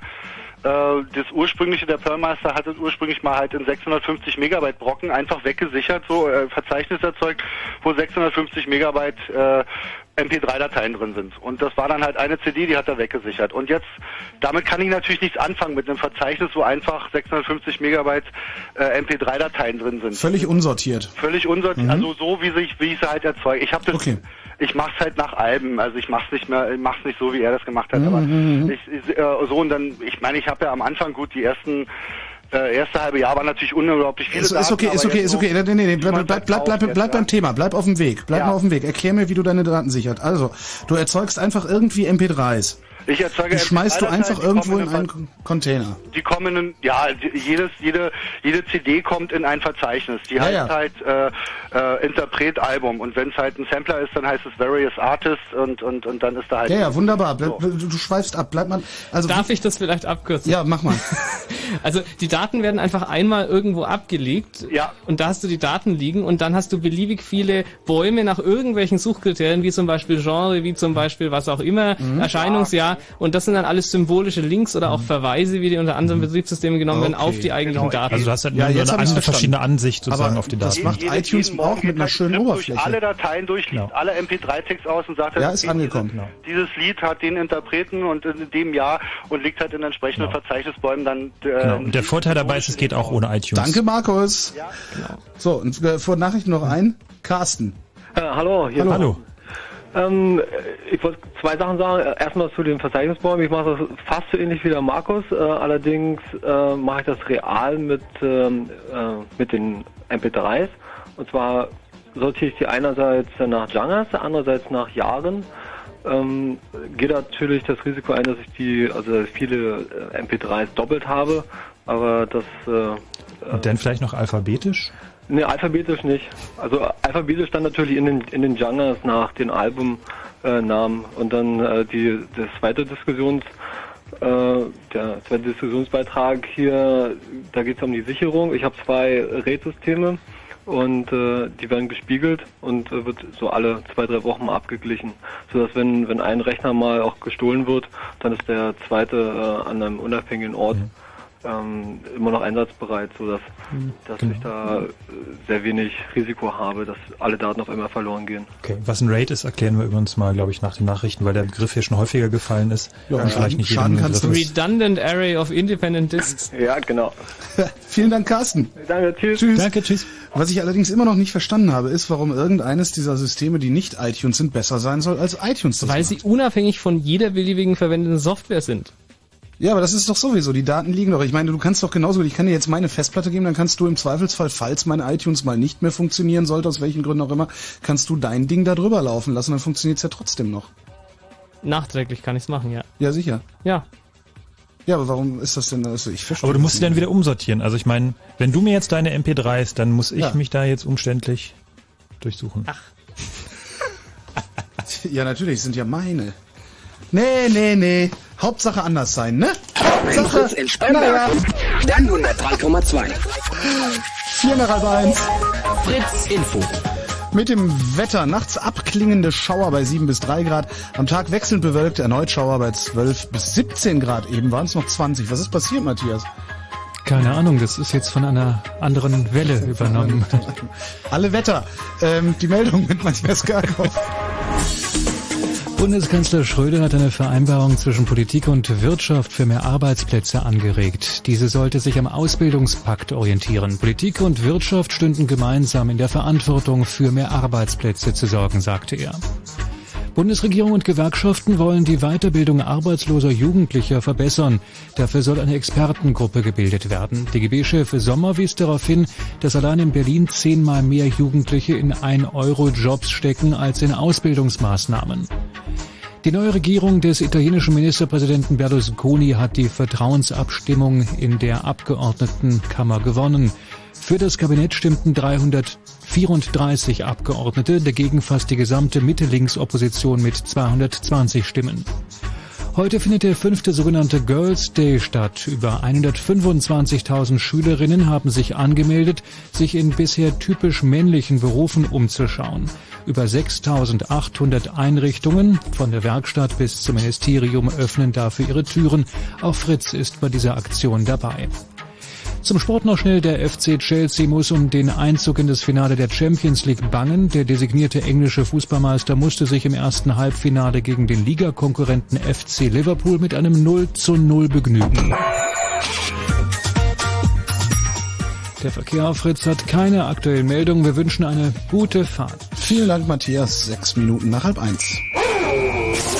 Sonntag ist der 1. Mai und da lässt KenFM natürlich nichts anbrennen. Im ganzen Satz, wir geben nicht nur Gas, nein, wir halten auch das Tempo. Benzin kennt keine Balken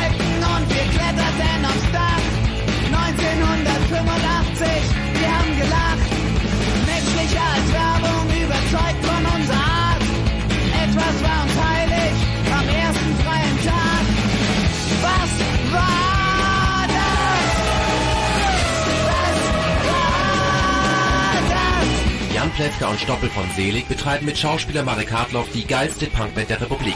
Tempo, Sonntag bei KenFM. Und weil 1. Mai ist, dreht sich natürlich alles um den Rennsport. KenFM, die Fritz Radioshow mit Ken Jepsen. Jeden Sonntag von 14 bis 18 Uhr. Live in den Fritz Studios in Potsdam-Babelsberg und im Radio. Fritz.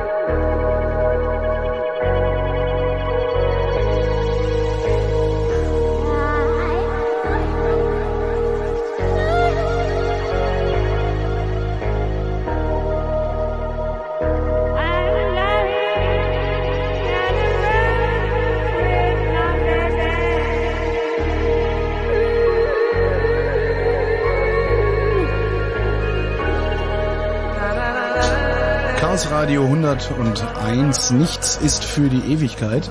Datenspeicherung, Datensicherung, Datenverlust, Datenspeicherung, Sicherung und Verlust. Sehr schön gesagt. Meine Güte. Könnt ihr dann mal übernehmen, damit ich nicht noch mehr Mist rede?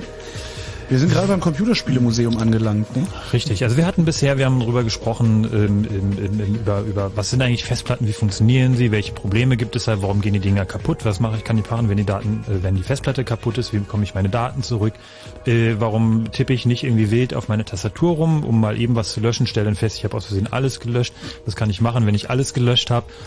Wie sichere ich meine Daten? Wie mache ich Backups? Wie sinnvoll sind USB-Sticks? Äh, wie lange halten Daten auf CDs? Ich glaube, die Frage konnten wir nicht so richtig klären, aber das Ja, liegt aber einfach ich, daran. Was ich ja sehr, sehr interessant fand, war, dass Vic, also jemand, der sich Mhm. professionell mit Datenlöschung befasst, äh, gesagt hat, dass äh, im Moment das Medium seines größten Vertrauens der Flash-Speicher Mhm. das hat mich auch Also echt das, überrascht. Das fand ich wirklich Ja. interessant. Also es ging, es ging, äh, muss man dazu Mhm. sagen, nicht um überschreiben, sondern um einmal sichern und für lange Zeit aufheben und wieder, Weglegen. wieder sichtbar machen. Wobei Also da das ist natürlich auch wieder das Problem der Formate. Das heißt, also da ist auch ein Dateisystem drauf. Natürlich. Das was natürlich jetzt, also Standard ist, glaube ich, äh, so FAT, äh, FAT12 oder so, also ein einfaches äh, FAT-System, was also bei bei MS-DOS, sprich Windows auch verwendet wird. Ähm, Da kann man eine Anekdote dazu erzählen. Eine ein. Anekdote. Ja, eine Anekdote dazu. Ja, es ist ja so, wie wir anfangs auch mal erwähnt hatten, als wir die Flash-Speicher behandelt haben, dass die nur eine begrenzte Zahl von Überschreibvorgängen auf der gleichen Speicherstelle erlauben. Also das schwankt so zwischen 10 und 100.000. Äh, Also meinst du eigentlich 10.000 und 100.000 oder 10 und 10.000, 100.000? nein, nein. Okay, gut. Zwischen 10.000 Okay, und 100.000. ich wollte nur sicher gehen, ja, weil ja, hätte ich echt nein, viel nein. Geld für Mist ausgegeben. Das äh, ist dann doch, ja, und das ist also so, dass äh, leider ja dieses antiquierte MS-DOS äh, bzw. PC-DOS-Filesystem FAT äh, äh, bis heute sich äh, durchgesetzt hat auf diesen Medien, Mhm. weil einfach die ganzen Digitalkameras auch dieses Format speichern und die ganzen MP3-Player nur dieses Format verstehen und so weiter. Und äh, es ist eben so, dass äh, bei dieser Organisation, wie das Dateisystem Datenstrukturen auf dem physischen Medium, also auf diesem Flash-Speicher ablegt, ist es so, dass äh, bestimmte äh, Cluster, wenn die genannt, äh, also bestimmte Stellen sehr häufig überschrieben werden immer. Das Mhm. heißt, äh, äh, wo ich das Inhaltsverzeichnis zum Beispiel habe der Dateien, äh, da muss, ich weiß nicht, drei oder viermal überschrieben werden, jedes Mal, wenn ich eine Datei da drauf kopiere. Das heißt also, ich habe also schon drei oder vier solche Überschreibzyklen für jedes Mal, wo ich eine Datei auf diesen Datenträger speichere. Ähm, wenn ich lösche, gehen natürlich auch wieder Zyklen drauf. Das heißt, irgendwann würde man sagen, ja gut, dieser eine, diese eine Stelle auf diesem Flash-Speicher, wo dieses Inhaltsverzeichnis steht, die ist sozusagen am schnellsten abgenutzt. Da habe ich Mhm. diese 10.000 am schnellsten erreicht. Die eigentlichen Datensektoren, die sind äh, vielleicht noch gut. Und deswegen sind die, die neueren äh, Flash-Speicher, haben explizit in der Hardware einen Workaround für dieses schlecht äh, entwickelte Filesystem sozusagen. Die entdecken dann automatisch, äh, ah, das sind schon so viele Schreibzyklen gewesen, jetzt remappen wir das mal. Das Aha. heißt also, wenn du jetzt sagst, der fünfte Sektor auf dieser, äh, auf diesem Flash-Speicher, dann ist das gar nicht immer der fünfte, sondern der mappt das dann irgendwo anders hin, äh, um sozusagen die, äh, das zu vermeiden, dass ein bestimmter Sektor häufig, zu, zu häufig überschrieben wird. Da haben wir uns was eingebrockt, als wir damals alle Windows 95 installiert haben. Ja, äh, so ist das eben ähm, äh, mit diesen Flash-Speichern, nicht wahr? Genau, das war also zumindest mal das, was uns so die letzten zweieinhalb Stunden untergekommen ist. Und wir Mhm. wollten jetzt, ähm, wo es zum Schluss hingeht, äh, nochmal ein paar auf so ein paar Spezialfälle bei der Langzeitarchivierung oder bei der, sag ich mal, musealen Erfassung, Archivierung, ähm, Initiierung ähm, äh, zurückkommen. Zum einen ist ein zu- zunehmendes Problem, wenn die Daten kopiergeschützt sind, die Medien. Das heißt also, wenn wir jetzt mit, äh, also bei Musik-CDs ist es ja schon der Fall, da hat, glaube ich, hier auch ähm, Fritz, glaube ich, ein Problem auch damit, um die Sachen in den, hier ins System einzuspielen für die Musik die denn gespielt wird, auch aus dem Computer, ähm, was aber auch natürlich Bibliotheken haben. Das heißt also, das sind dann irgendwelche kopiergeschützten Werke, die die bekommen.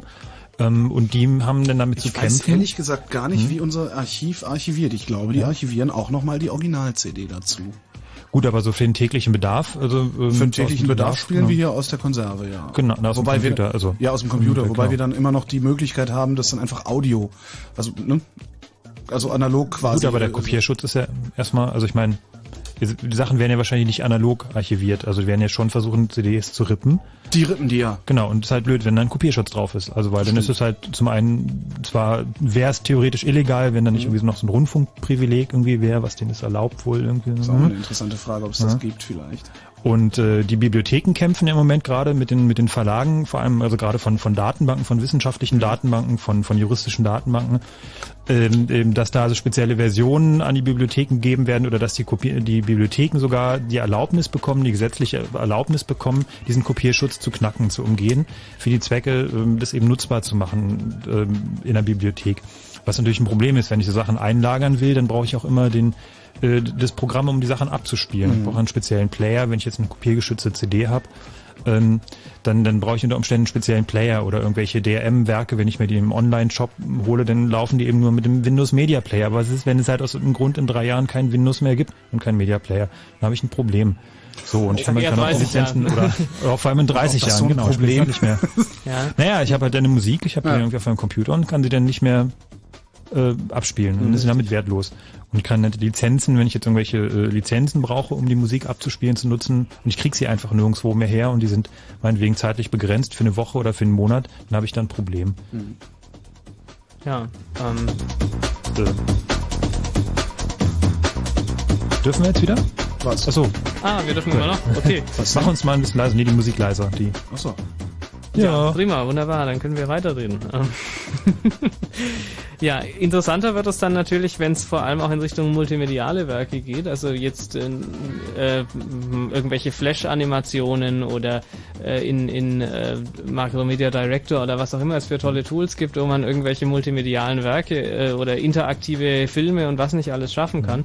Ähm, diese Formate sind ja auch wieder alle sehr äh, spezifisch. Das heißt also, um diese multimedialen Werke noch so erfahrbar oder benutzbar zu machen in Zukunft, brauche ich dann auch die entsprechende Abspielsoftware und die entsprechende Hardware, auf der diese Software läuft, damit das überhaupt erhalten werden kann. So ein Spezialfall davon sind Computerspiele. Ähm, da gibt's also mehrere Projekte, um sowas zu archivieren. Oder also wenn ich einfach ein Computerspiel von einem C64, so die Dinger gibt's nicht mehr zu kaufen. Es gibt sie noch auf dem Trödelmarkt, ich kann sie mir noch irgendwie, es gibt Emulatoren mittlerweile dafür. Aber es gibt halt teilweise sehr, sehr obskure Computersysteme, vielleicht wo es spezielle Spiele gab oder Spielekonsolen. Und ähm, mittlerweile ist aber auch schon die, die, die Einsicht da, dass man so Sachen einfach aufheben will, dass das irgendwie Kulturgut ist, was irgendwie bewahrt werden muss. Und ähm, weiß nicht, hast du da irgendwelche speziellen, also gibt es da irgendwelche nennenswerten Ja, Projekte zu? Du bekommst ja Oder- irgendwann auch das Problem, also wo willst du die ganze Hardware hinstellen?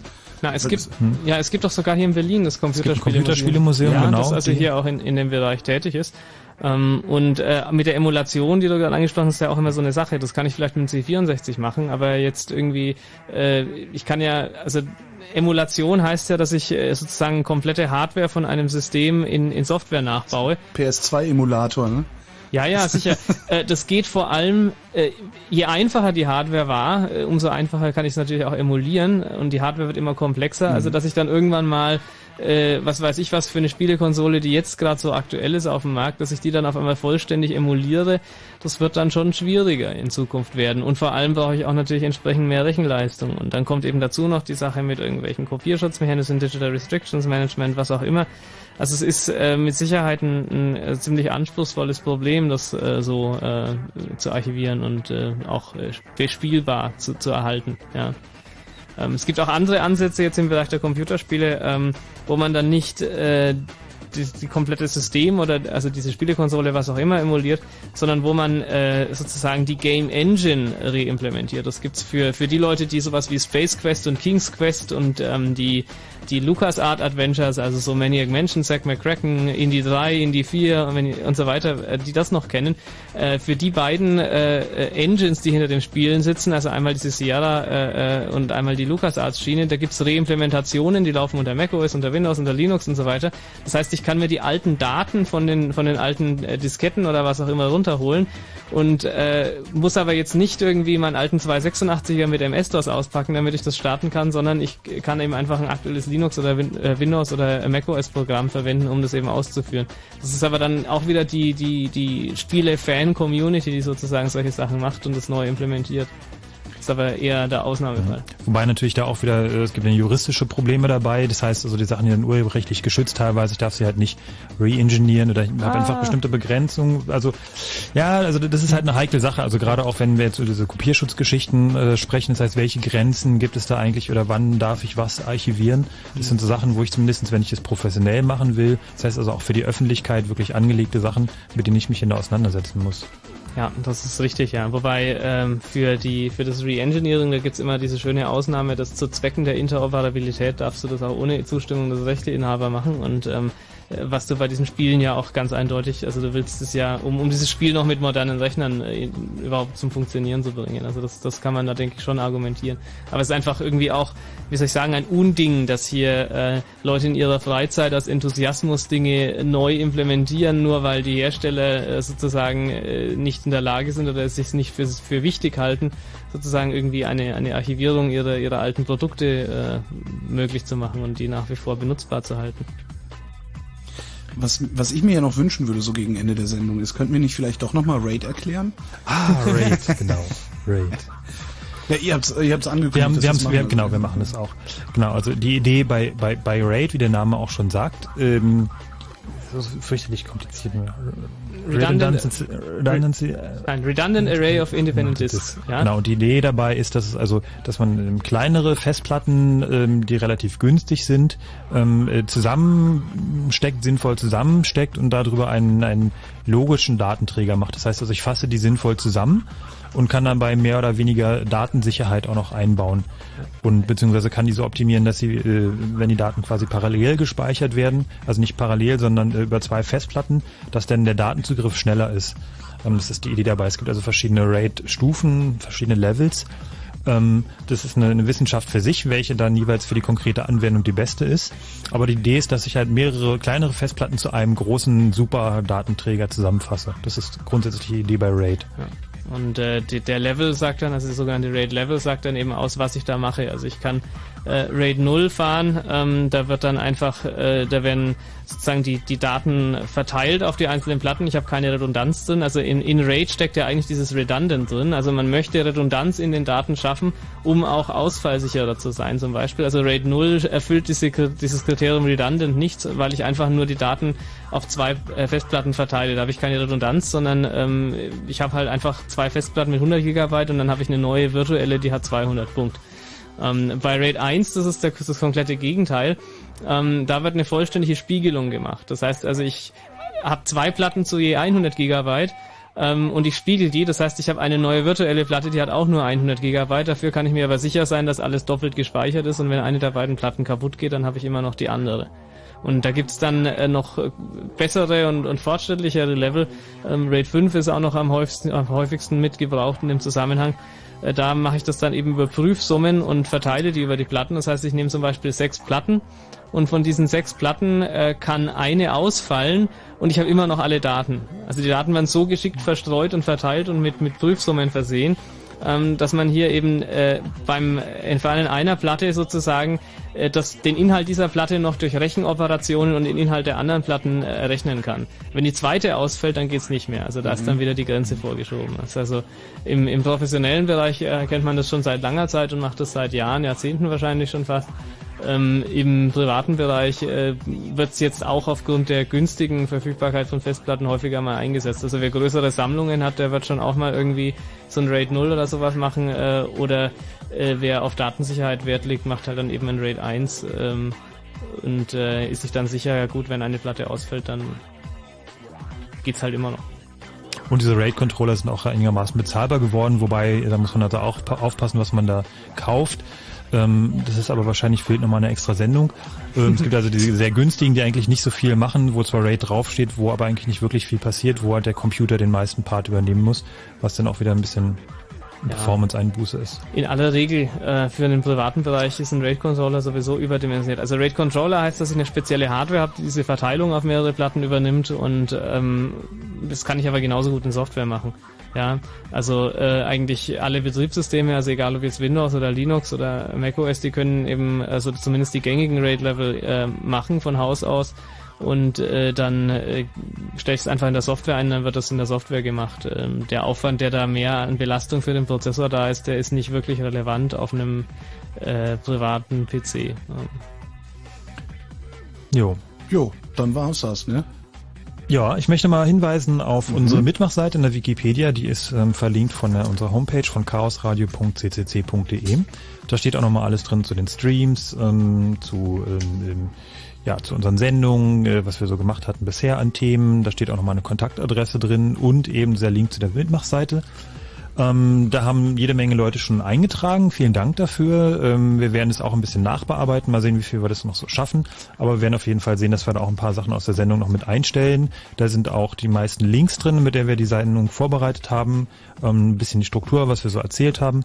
Und ähm, ja, wir haben halt auch schon eine ganze Menge Anregungen von da, denke ich, auch übernommen.